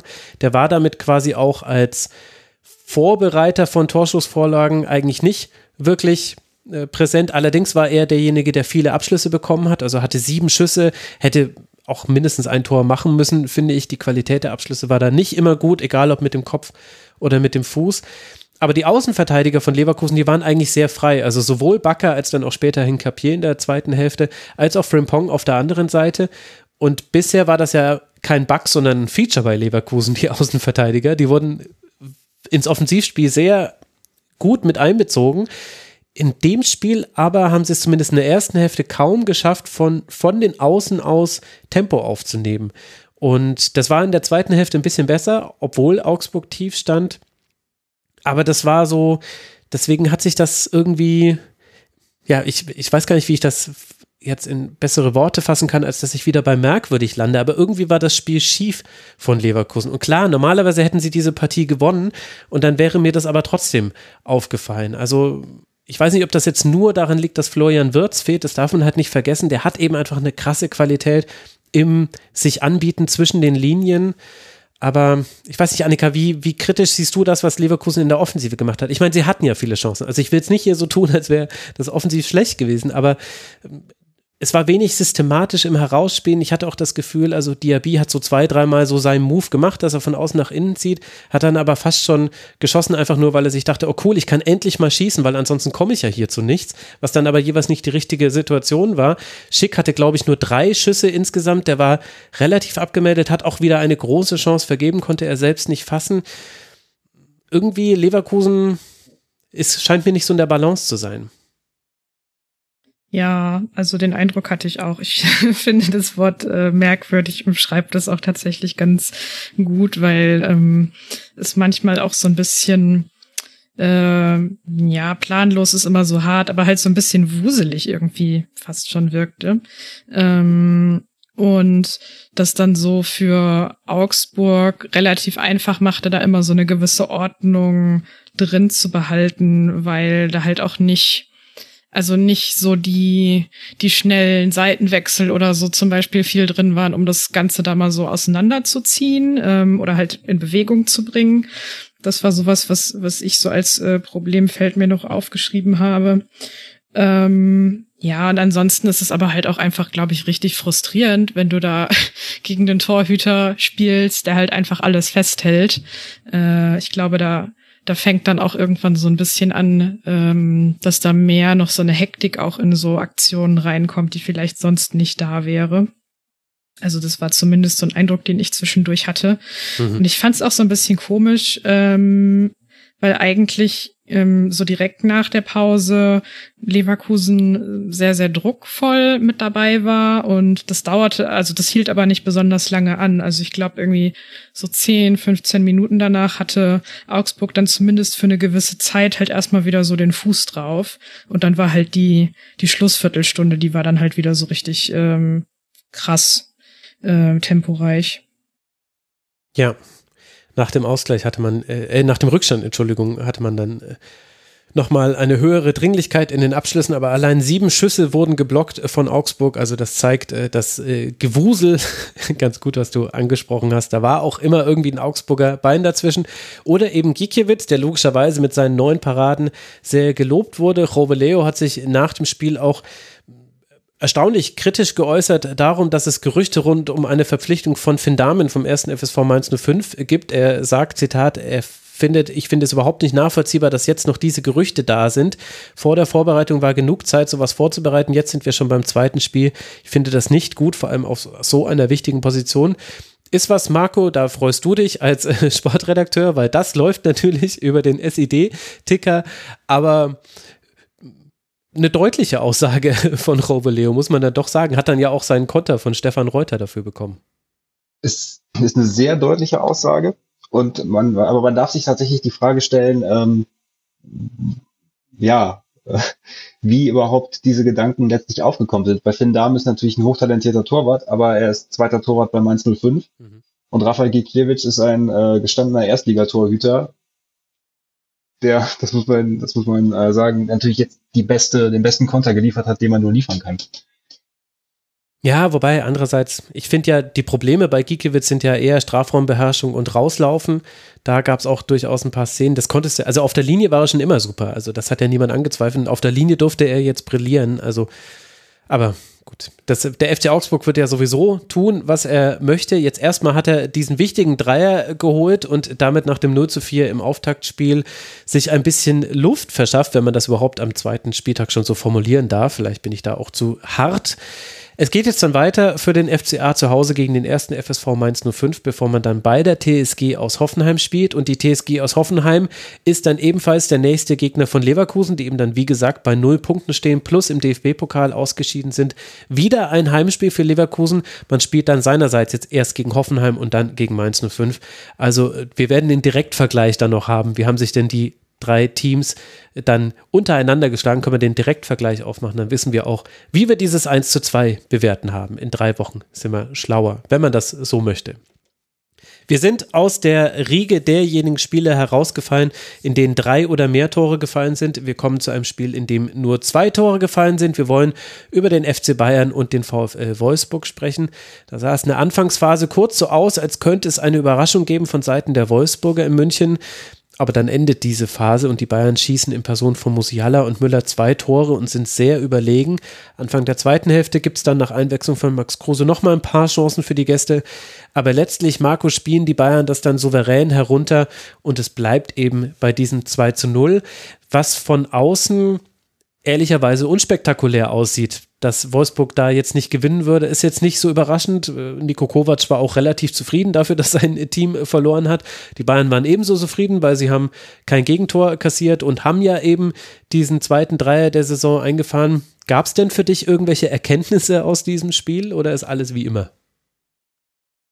Auch die Bayern äh, es war also das, nach den, nach den Glanzvorstellungen gegen, gegen Leipzig und äh, Frankfurt war das jetzt einfach mal ein Spiel, wo sie gezeigt haben, so, so hoch springen wir und dann gucken wir mal, was der Gegner uns bietet und wenn wir nicht höher müssen, dann, äh, dann belassen wir es dabei. Das war kein Glanz, aber es war hochseriös, total konzentriert. Man hat in den richtigen Stellschrauben gedreht, äh, nachdem es ja am Anfang relativ schwierig lief, äh, ist Davis dann links weiter nach vorne gezogen, hatte irre viel Platz, also hat seine Geschwindigkeit mhm. ausgespielt. Vor der Pause ist das Ding durch, von Wolfsburg kam nicht mehr viel. Ich glaube, Manuel Neuer hat kurz vor Schluss das erste Mal richtig eingreifen müssen, also souverän Bayern-Stil. Ja, es gab noch diese, diese gestocherte Szene von Metscher Anfang der zweiten Hälfte, da musste er auch noch äh, zupacken. Aber ja, allzu viel war es nicht. Acht Schüsse insgesamt von Leverkusen, zwei tatsächlich nur Austor. Also das dürften dann auch beide Torschüsse gewesen sein, die wir jetzt gerade hier angesprochen haben. Äh, das 1 zu 0 war erst der dritte Torschuss nach 33 Minuten, aber dann zwischen 1 zu 0 und 2 zu 0, Annika 10 zu 0 Schüsse für die Bayern. Da stand Wolfsburg sehr tief, hat es überhaupt nicht mehr geschafft, sich zu entlasten in irgendeiner Form. Und was hat Bayern in dieser Phase dann deiner Meinung nach gut gemacht? Mm, ich fand es sehr interessant, dass, ähm, also, dass Alfonso Davis viel Platz hatte, das ähm, äh, wurde ja schon gesagt. Und ich fand sehr interessant, dass er aber nicht, ähm, also dass er halt häufiger auch mal so nach innen gezogen ist in die Mitte. Ähm, mhm. Und sein Tempo halt irgendwie versucht hat, da dann auch so zum Einsatz zu bringen. Und dann, ja, haben sie es halt einfach äh, ganz viel mit äh, Jamal Musiala gelöst. ähm, der ist da halt echt so äh, in sehr, sehr jungem Alter schon so der, der absolute Dreh- und Angelpunkt äh, in diesem Spiel. Ähm, im wortwörtlichen Sinne sogar, weil er sich ja einfach immer um seine Gegenspieler rumdreht, die dann da irgendwie versuchen, äh, ihn wegzublocken oder sowas. Und äh, das macht ihm kaum, kaum mal etwas aus. Ähm, Spieler, der sehr, sehr viel Spaß macht. Und ja, ansonsten, ich habe tatsächlich nicht so viel hinzuzufügen. Ich habe es halt auch so gesehen, dass, ähm, dass äh, Bayern halt so in der Phase, die du angesprochen hast, da ist man halt so mit sehr viel Tempo und sehr viel Bewegung ähm, auf diese beiden Tore gegangen, um halt den äh, Sack auch möglichst schnell zuzumachen. Und dann war ab der zweiten Hälfte, ja, war es dann halt weniger. Also da war man natürlich immer noch dominant und ist auch zu einigen Chancen gekommen, aber die waren dann nicht mehr so zwingend und so gefährlich, weil man das auch nicht mehr so ganz mit der letzten Konsequenz ähm, ausgespielt hat manchmal. Und von Wolfsburg kam dann da halt auch nicht mehr so besonders viel. Wobei ich trotzdem von ähm, Wolfsburg insgesamt eigentlich ein gutes Bild habe nach dem Spiel. Also ich habe so vorher gedacht, äh, bevor das Spiel angepfiffen war, dass es mh, hm, ja schon mehr Gegentore für sie geben könnte. Dann haben sie halt diese richtig gute Anfangsphase gehabt, wo sie sehr viel Druck gemacht haben, auch ein sehr mutiges hohes Pressing gespielt haben. Ähm, ja, dann haben sie sich so ab Minute 15 ungefähr halt weiter hinten reindrücken lassen. Das ist schon irgendwie krass. Ab Minute 15, aber ja, es ist ja richtig. Hm? Marco? Wieso? Naja, ja, ab, ab, ab, Minute 15 haben sie sich reindrücken lassen. Entschuldigung, das Spiel dauert äh, 90 Minuten. Das ist dann äh, schon einfach irre, aber so ist es halt in der Bundesliga. Also du hast ja recht. Äh, ja. Es ist halt, es ist halt nur so ja. bizarr. Es, es, sind halt die, die, die Erwartungen, die man dann an Gegner von Bayern München hat. Ja, genau. Marco, du wolltest Ja, sie haben es eigentlich, sie haben es eigentlich richtig gemacht. Äh, halt jeder so lange, wie er es kann gegen Bayern. Ne? Also ja. Erstmal, erstmal mutig rausgehen. Angriff ist die beste Verteidigung. Die Bayern, die Bayern vor ein paar, Auf, vor ein paar Aufgaben stellen. So, nach 15 Minuten war dann halt, auch weil Bayern dann halt besser ins Spiel gefunden hat, nicht mehr viel. Und dafür ist 0-2 noch zumindest als Ergebnis in Ordnung. Ja, ja, das definitiv. Also Castells konnte sich manchmal auszeichnen. Ich glaube, allein bei vier abgefälschten Schüssen, also auch die Tore waren abgefälscht, aber äh, der war auch irgendwann, also irgendwann hat er nur noch seinen Gegenspieler, äh, seinen Mitspieler angeguckt, hat gesagt, jetzt hört halt mal auf, den Fuß immer reinzustellen. Ich schafft es ja nicht zu klären.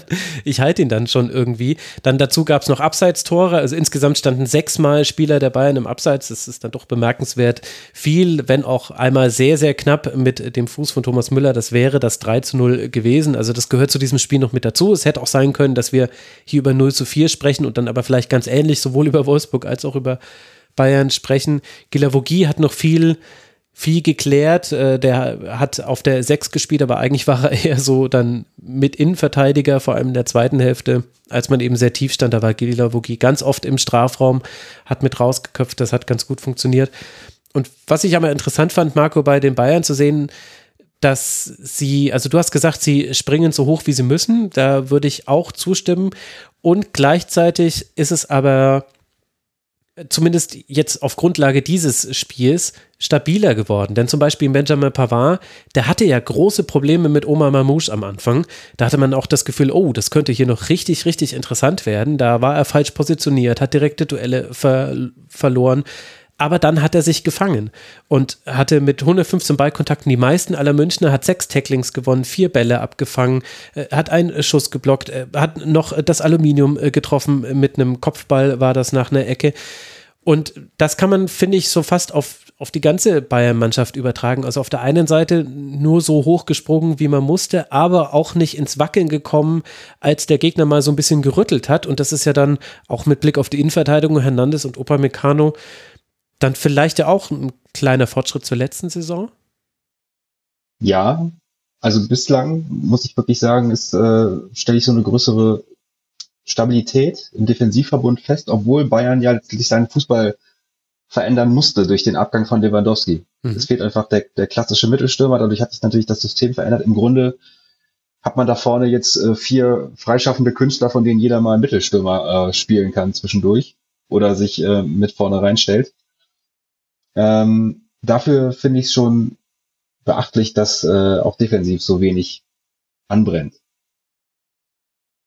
Ja, und es gab auch manche Pässe, die einfach, also Upamecano hat zweimal so einen Ball gespielt, aus dem Aufbau, vorne in die Zehner- oder Achterposition, einmal auf Musiala, einmal auf Davis. Das war so eine Situation, die du vorhin angesprochen hattest, dass der auch mal eingerückt war also in der, in der letzten Saison hat er das oft probiert, die sind nicht angekommen. Und auch Hernandez hatte einmal einen richtig guten Ball im Aufbau, hat einmal auch eine super Verlagerung gespielt auf Pavard. Die Flanke war dann wieder fürchterlich. Nee, Nabri war es. Äh, aber, aber die Verlagerung äh, von Hernandez war super. Also genauso Elemente, von denen man immer wusste, das können sie, aber man hat sie selten gesehen. Wie gesagt, ich will jetzt auch die Klammer drum machen, ist jetzt erst zweiter Spieltag und so weiter. Also mal gucken, wie wir da in zehn Spieltagen drüber sprechen, aber zumindest kurzfristig, also man hat irgendwann zum Beispiel gar nicht mehr drüber nachgedacht, dass Delicht ja nicht mal eingewechselt wurde, diesmal anders als gegen Frankfurt. Und dass es ja auch interessant ist, dass er immer noch nicht erste Wahl ist, aus welchen Gründen auch immer, sondern Hernandez mhm. und Upamecano das erstmal zu zweit machen. Das ist, und das ist, spricht ja erstmal schon mal für die Defensive der Bayern, dass man da nicht drüber nachdenkt. Gut, ansonsten habe ich das Gefühl, so wirklich was Neues gelernt haben wir alle nicht, dass äh, Thomas Müller sehr gut da drin ist, dem Spiel Breite und Tiefe zu geben. Das wussten wir.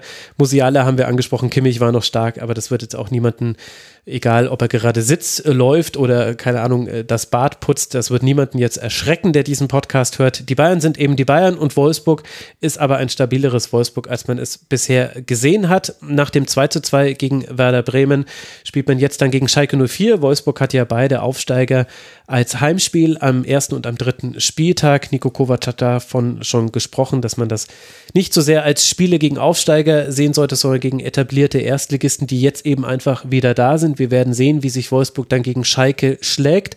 Für die Bayern geht es jetzt dann nach Bochum. Wir haben das vorhin im Bochum-Segment ja schon mal kurz angesprochen.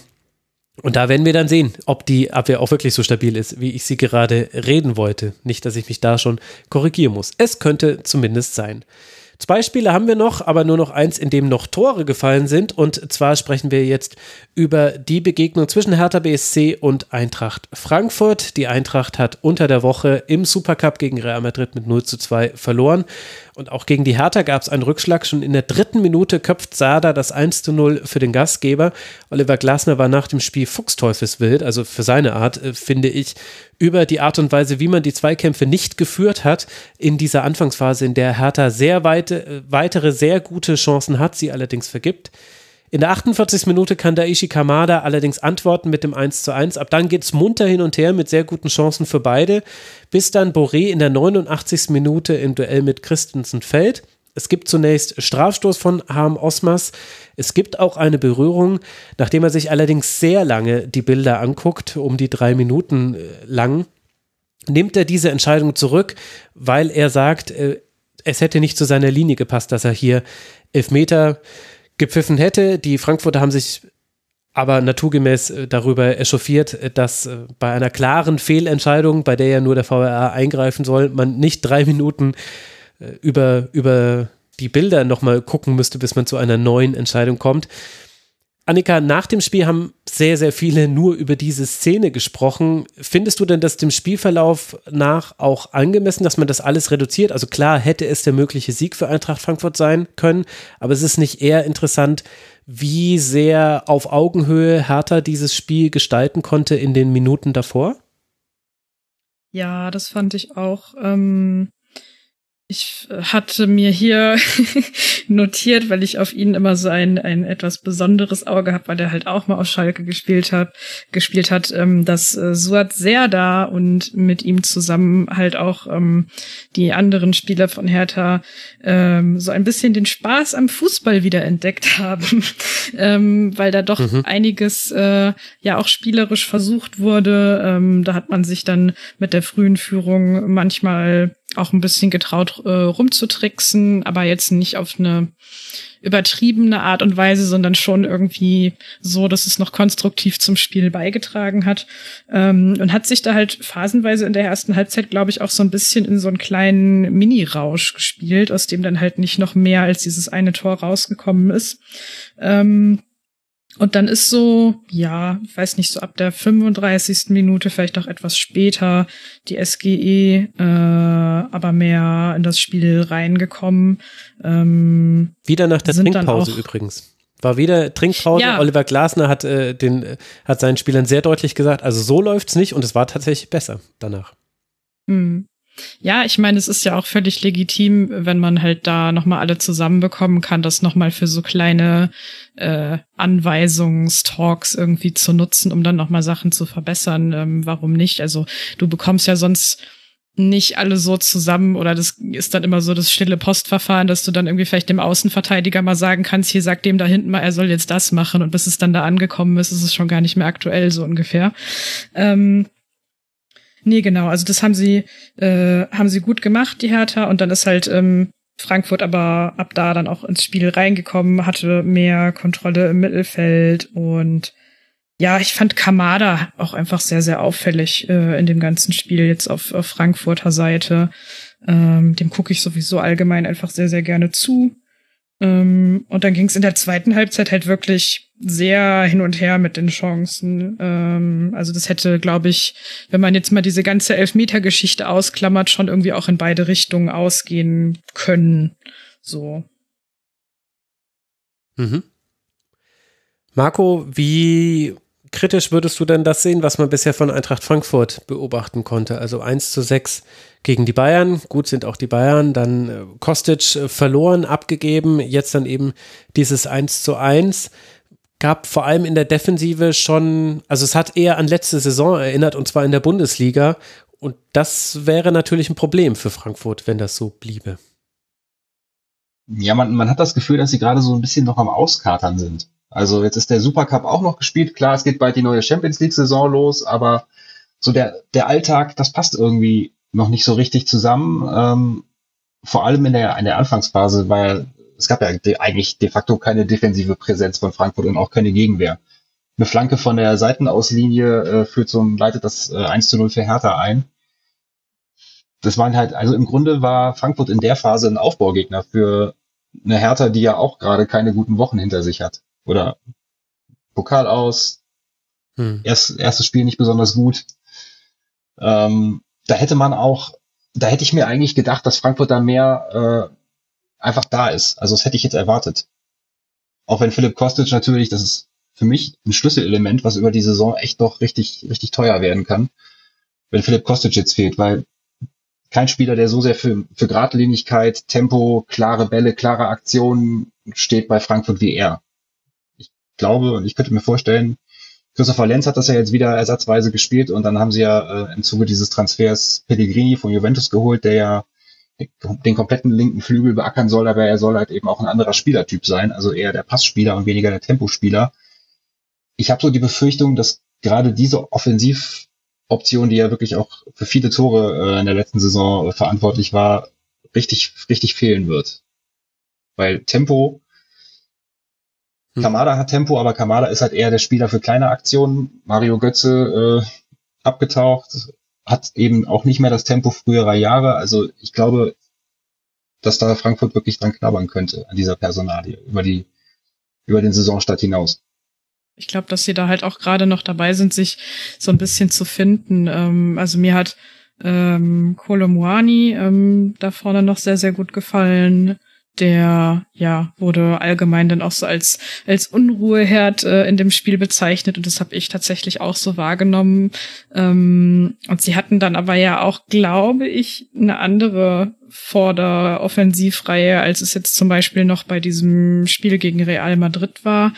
Also da ist man jetzt halt auch so dabei noch so ein bisschen die Zusammenstellung zu finden irgendwie und zu gucken, wie man das jetzt halt mit dem Personal, das man dann hat, spielen kann. Hm. Und das, was du mit äh, Auskatern bezeichnest, ähm, finde ich ganz interessant, weil so von dem, was ich halt so ein bisschen über soziale Medien oder halt auch so manche Bekanntschaften mitbekomme, ist es gerade tatsächlich stimmungstechnisch auch so ein bisschen so, ähm, dass man, dass, dass manche Fans in Frankfurt gerade halt auch nicht so genau wissen, äh, okay, wo sortiert man das alles jetzt ein? Ähm, wie, wie, wie packt man sich jetzt eigentlich so dahin, dass es jetzt mit der Bundesliga direkt weitergeht, weil man ja jetzt eigentlich noch so ein bisschen in diesem Genießermodus drin war von dieser ganzen äh, krassen äh, Europasaison, die man da hatte. Naja, und in zwei Wochen ist Champions League Auslosung. Also die nächsten mm. Festwochen, wenn man so will, stehen ja schon wieder an. Und klar, letzte Saison hat Frankfurt die Bundesliga so ein bisschen nebenher laufen, als klar war, wir können diesen Europacup gewinnen, aber das sollte man sich nicht äh, ab Saisonstart nochmals gönnen, weil eben jetzt nicht das Polster da ist und jetzt muss halt einfach erstmal die Liga eigentlich wieder Vorrang haben, bevor alles andere mhm. kommt. Ja, ja, das ja, ist genau dieses, der Punkt. Dieses um, Umswitchen, genau.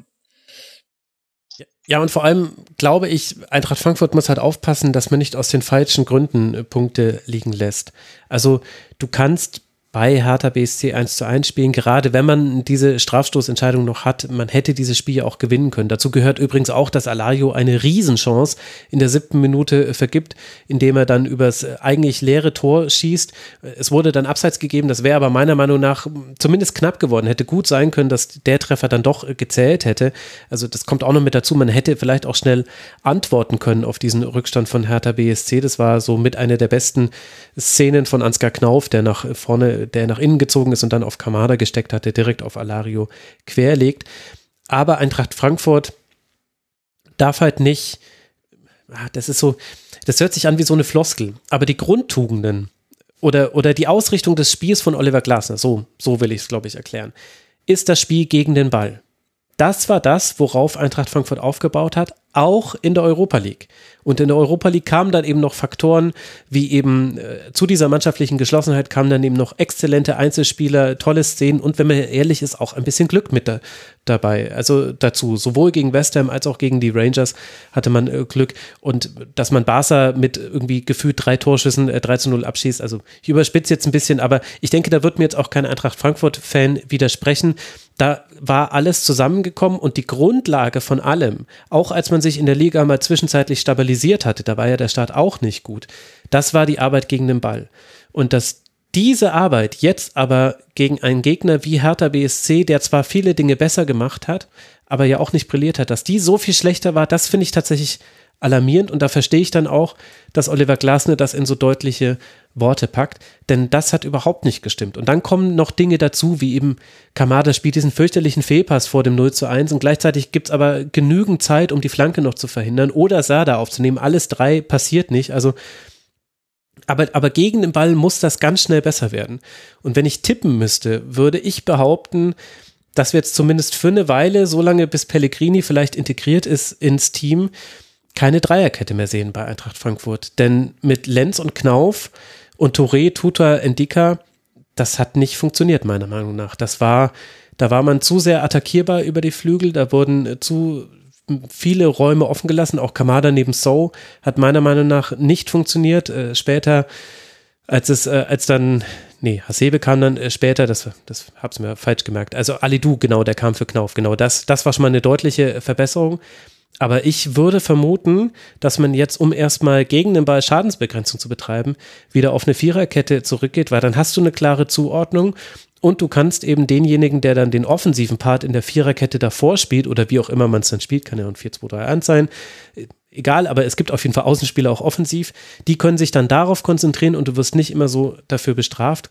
weil ich auch glaube, äh, nicht alle Innenverteidiger sind gleich gerade gleich gut in Form bei Eintracht Frankfurt. Da fehlt halt auch Hinteregger, dass du noch eine Option mehr hast.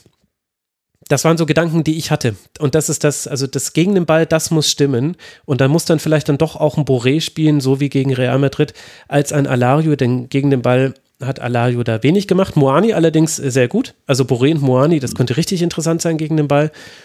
Und das muss Eintracht Frankfurt jetzt schnell hinbekommen. Man spielt jetzt dann zu Hause gegen Köln und dann bei Werder Bremen. Das sind beide Spiele, wo man erwarten kann, dass Eintracht Frankfurt Punkte sammelt. Das muss dann auch passieren. Also das, äh, ich bin sehr gespannt, was sich in dieser Woche bei Eintracht Frankfurt tut. Ich, äh, die Alarmiertheit von Oliver Glasner, die verstehe ich sehr gut. Und auf der anderen Seite haben wir ja aber Marco ja auch noch Hertha BSC, die es ja gut geschafft haben, jetzt auf diese Derby-Niederlage und das DFB-Pokal ausscheiden zu reagieren. Kannst du da schon erkennen? Also Annika hat gesagt, sie haben den Spaß am Fußball wieder gefunden. Äh, Lukas Tassar, Toussaint kann man da, glaube ich, auch nennen. Lücke Bacchio hatte definitiv viele gute Aktionen. Also der war an, an fast allen wichtigen Aktionen beteiligt, sowohl beim nach innen ziehen und dann Schlenzen, was wir so von ihm gesehen haben, aber auch im Vorbereiten von Chancen. Also er hatte drei Schüsse, drei Torschussvorlagen, sechs gewonnene Dribblings. An was kann man es noch festmachen, was sich da bei Hertha BSC verändert hat, deiner Meinung nach? Es ist ja noch sehr früh in der Saison, aber mhm. ähm, was mir halt auch schon nach der, nach der Union-Niederlage aufgefallen ist, und das hätte man hätte ja befürchten können in Berlin, auch irgendwo äh, ein emotionalisiertes Umfeld nach dieser schlimmen letzten Saison. Du verlierst direkt das, du scheidest aus dem Pokal aus, du verlierst das Derby. Um Gottes Willen, jetzt äh, ist hier schon wieder mega Alarm. Das ist überhaupt nicht passiert. Die Fans haben die Mannschaft mehr oder weniger, haben ja Mut gemacht nach der Union-Niederlage. Ähm, Sandro Schwarz hat das über die Woche sehr ruhig moderiert und ich glaube, nur so kann das in dieser Phase funktionieren. Die Mannschaft ist nun mal in einem Umbruch. Ähm, sie haben natürlich jetzt auch gegen den Gegner gespielt, der ihnen so ein bisschen den Steigbügel gehalten hat, um auf, hm. äh, ins Spiel reinzukommen. Aber die Leistung an sich war ja gut. Und das äh, sind die Schritte. Luke Bacchio extrem auffällig. Offensiv, defensiv ist halt, äh, ja, er ist keine große Defensivkraft, sage ich mal. Und äh, der Rest der Mannschaft muss sich halt noch so ein bisschen finden. Ähm, Hertha hätte das Spiel auch gut gewinnen können. Stefan Jovetic hatte zwei Riesenchancen, mhm. die er, also für einen Spieler, der irgendwann mal den, den, in dem Ruf stand, ein Megatalent des Weltfußballs zu sein, da hätte man jetzt auch äh, noch ein bisschen mehr Kaltschnäuzigkeit vielleicht erwartet. Ich glaube, dass Hertha darauf auf jeden Fall aufbauen kann. Nicht nur auf diesem einen Punkt, sondern vor allem eben auch auf der Spielweise. Das ist das, was ich, äh, was ich festhalten würde. Und das ist eben, sie müssen halt zusehen, dass diese, dass das Umfeld ruhig bleibt. Mhm. Das hilft dann auch der Mannschaft. Ja, der Nachmittag von Jovetic äh, fasst sich vielleicht am besten mit der Chance in der 83. Minute durch. Da steckt Luke Bacchio auf Kenny, der hinterläuft, der legt auf Serda im Rückraum und der schießt und das sieht nach einem sehr gefährlichen Schuss aus, aber er prallt leider von Jovetic ab. Der hat es noch versucht aus dem äh, Spiel. Genau, die Szene meinte ich, ja. Genau. genau. Also, hat er gerettet für Frankfurt. Genau, und, und äh, da kann er mhm. natürlich nichts für, das war unglücklich, aber fasst so ganz gut ein bisschen seinen Nachmittag zusammen. Annika, willst du aus harter Sicht noch was ergänzen? Nee, wurde jetzt eigentlich alles schon gesagt. Gut, dann werfe ich nur noch mit rein, dass Maxi Mittelstädt äh, Plattenhardt gut vertreten hat und dass äh, Kempf wirklich ein guter Rückhalt ist. Removic so ein bisschen mit Ups und Downs, äh, hat ja auch einen entscheidenden Fehler gemacht in äh, dieser Partie. Aber ja, da würde ich auch euch zustimmen. Es gibt Dinge, auf die man aufbauen kann. Auch äh, Konga wurde ganz gut eingebunden. Auch, auch ganz interessant, äh, dass, dass Hertha jetzt diese Option des langen Balles wieder hat. Die war ja eine ganze Weile verschollen bei den Herthanern. Jetzt ist sie wieder da. Man kann wieder jemand mit einem langen Ball erstmal anspielen, sich damit einem Pressing auch entziehen. Und dann geht es aber weiter. Also dann ist nicht der Ball weg, sondern derjenige, der kann den Ball dann auch festmachen und verteilen. Das hat ganz gut geklappt und wird ja jetzt vielleicht dann auch entscheidend beim Auswärtsspiel gegen Borussia Mönchengladbach. Das ist die nächste Partie, bei der Hertha antreten wird und Eintracht Frankfurt, wie vorhin schon angesprochen, empfängt jetzt dann zu Hause den ersten FC Köln. Ein Spiel bleibt uns noch, über das wir sprechen wollen, und da sind keine Tore gefallen. Und es stellt sich auch die Frage, wie ausführlich kann man denn überhaupt sprechen über dieses 0 zu 0 zwischen dem ersten FSV Mainz 05 und Union Berlin. Es fehlt kein Tor. Es gab Pfiffe nach dem Spiel, so ganz war mir allerdings nicht klar, ob die jetzt gegen den Schiedsrichter Frank Willenborg gingen oder gegen die Leistung oder gegen die Sonne, die so heftig gestrahlt hat. Es war Ja, es war ein Annika Lauer Sonntagnachmittag-Kick, was aber nicht unterschlagen soll. Also die Defensiven, die standen sehr, sehr gut und die sind ja vielleicht der Grund dafür, dass es 0 zu 0 ausgegangen ist. Was waren für dich so entscheidende Punkte bei diesem torlosen Unentschieden? Ja, also dazu habe ich mir auch äh, notiert, dass beide das besser verteidigt haben, als sie es dann offensiv gespielt haben. Ähm, also beide nach vorne einfach auch sehr risikoarm. Ähm, ich äh, finde jetzt gerade nicht mehr, in welcher Minute das war hier auf meinem Zettel, aber ich habe mir dann an irgendeiner Stelle auf jeden Fall mit Ausrufezeichen notiert gehabt, dass dann ähm, auf Mainzer Seite mal einer der Innenverteidiger ein, ein Dribbling angesetzt hat, um mal das nach vorne zu machen. Ähm, ich glaube, das war Hack. Mhm äh, in einer Szene, äh, der das da versucht hatte. Und dann war halt irgendwie prompt so, oh, okay, es ist mal eine neue Situation und ähm, Union muss irgendwie reagieren. Also da ist dann auch nichts draus passiert, aber es war mal ein, ein Mini-Highlight. Ähm, ja, und so ging das halt eigentlich die ganze Zeit. Also es spielte sich sehr viel im Mittelfeld ab. Ähm, es gab nicht nur keine Tore, sondern ja auch kaum richtige Torchancen. Ähm, wenn, dann waren das halt Fernschüsse. Davon gab es, glaube ich, einige in der Partie, ähm, die jetzt ja. aber auch alle nicht so richtig gefährlich wurden. Acht ähm, der zehn Schüsse von Union waren von außerhalb des Strafraums. Entschuldigung, bin ich da dazwischen. Genau. Und, und, und ich habe hier meinen äh, Hack in der 40. Minute wiedergefunden äh, mit einem Lauf aus der Innenverteidigung und mal mit Risiko. Ähm, genau.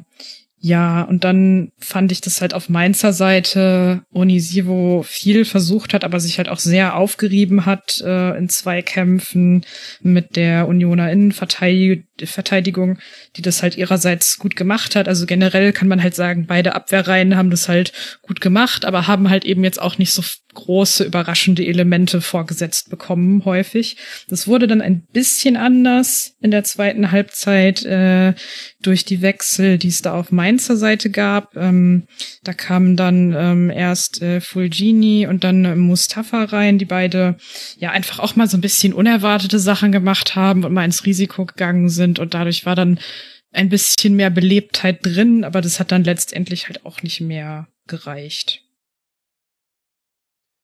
Marco, was steht auf deinem Zettel zu diesem Spiel? Ja, also mein ganz, ganz kurz und knapp, die haben sich im Grunde beide erfolgreich gegenseitig neutralisiert. ja. ähm, das waren zwei Mannschaften, die versucht haben, bei hochsommerlichen Temperaturen in erster Linie kein Gegentor zu bekommen und das ist beiden gelungen. ja. Kommt, dann kommt ja. so, dann kommt so ein Spiel dabei heraus. Also Offensivaktionen, ja. Zufall, wenn ich an diesen Gieselmann-Kopfball denke, wo man nicht wusste, sollte das jetzt ein Torversuch sein oder wollte er den noch irgendwie ablegen, mhm. wenn das schon so zu den, zu den besseren Gelegenheiten in diesem Spiel gehört. Ja. Ja. Ich glaube, beide können halbwegs, können, sind, sind nicht unzufrieden mit dieser, mit diesem Ergebnis. Ähm, Mainz natürlich letztes Jahr extrem heimstark, also vielleicht kann Union damit sogar noch ein bisschen besser leben. Beide sind ungeschlagen, vier Punkte. Die Saison ist noch lang. Dieses Spiel war ja, auch lang. Auf Unioner Seite oh ja. fand ich Riasson war noch so der mhm. Aktivposten, den man da öfters äh, wahrgenommen hat, offensiv. Und ansonsten hat mich das halt, weil das Spiel so das mir so ein bisschen schwer gemacht hat, meine Konzentration beim Spiel zu halten, hat mich das dann so gedanklich eher in die Richtung geleitet, wie man eigentlich so Thema Klimawandel, Schrägstrich Klimakatastrophe, wie man eigentlich über so Spiele spricht häufig, die dann bei so sommerlichen Temperaturen stattfinden, ähm, die aber ja eigentlich eine ganz krasse Hitzewelle sind gerade. Mhm.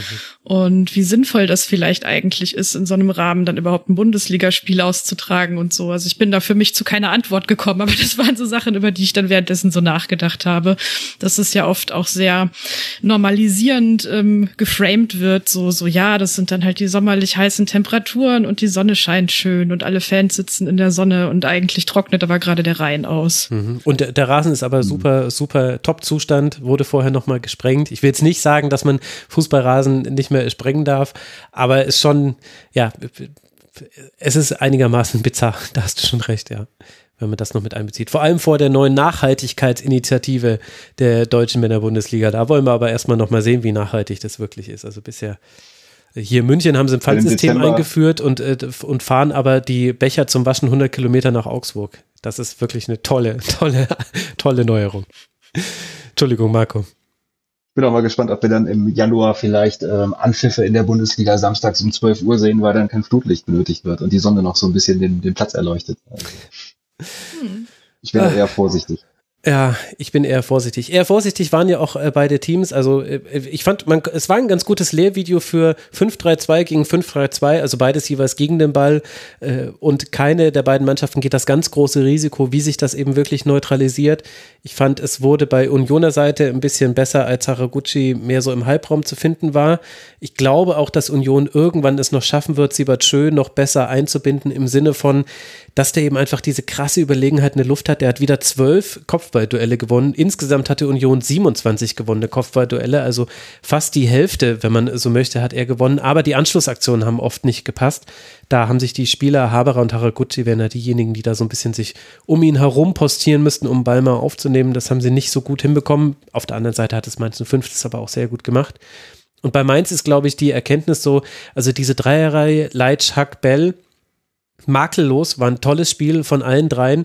Alle drei hatten auch so ihre einzelnen Momente, vor allem Hack und Bell. Hack hatte dieses Dribbling, Bell hat mal einen fantastischen Pass gespielt auf Fulgini, der dann direkt schießen konnte auch, sogar vielleicht noch ein bisschen mehr Platz gehabt hätte. Renault hat wiederum auf Unioner Seite dann auch das gehalten, was kam, also die Schüsse aufs Tor, da hatte ja dann Mainz dann doch eher den Vorteil. Ich glaube, das sind die, das sind die Erkenntnisse. Stach vielleicht noch eher mit Problemen, mehr Probleme als sonst, hat auch Bo Svensson, untypisch für ihn, aber er hat es auf Nachfrage in der Pressekonferenz auch angesprochen, meinte, ja, das hätte man gesehen. Auch deswegen hat sich durch die Hereinnahme von Fulcini dann wirklich nochmal so viel verändert bei Mainz 05. Aber am Ende verwende ich gerade sehr viele Worte, um zu sagen, ja, war halt 0 zu 0. Ich glaube, wir machen an der Stelle einfach die Sendung zu. Es werden uns sowohl die Mainzer und Mainzerinnen als auch die Unionerinnen und Unioner verzeihen, wenn wir nicht noch tiefer ins Detail gehen in dieses Spiel. Es war eben ein 0 zu 0 und für beide Teams steht man damit ja nach zwei Spielen mit vier Punkten ganz hervorragend da. Für Union geht es jetzt dann weiter zu Hause gegen Raber Leipzig. Und der erste FSV Mainz 05 darf beim FC Augsburg antreten.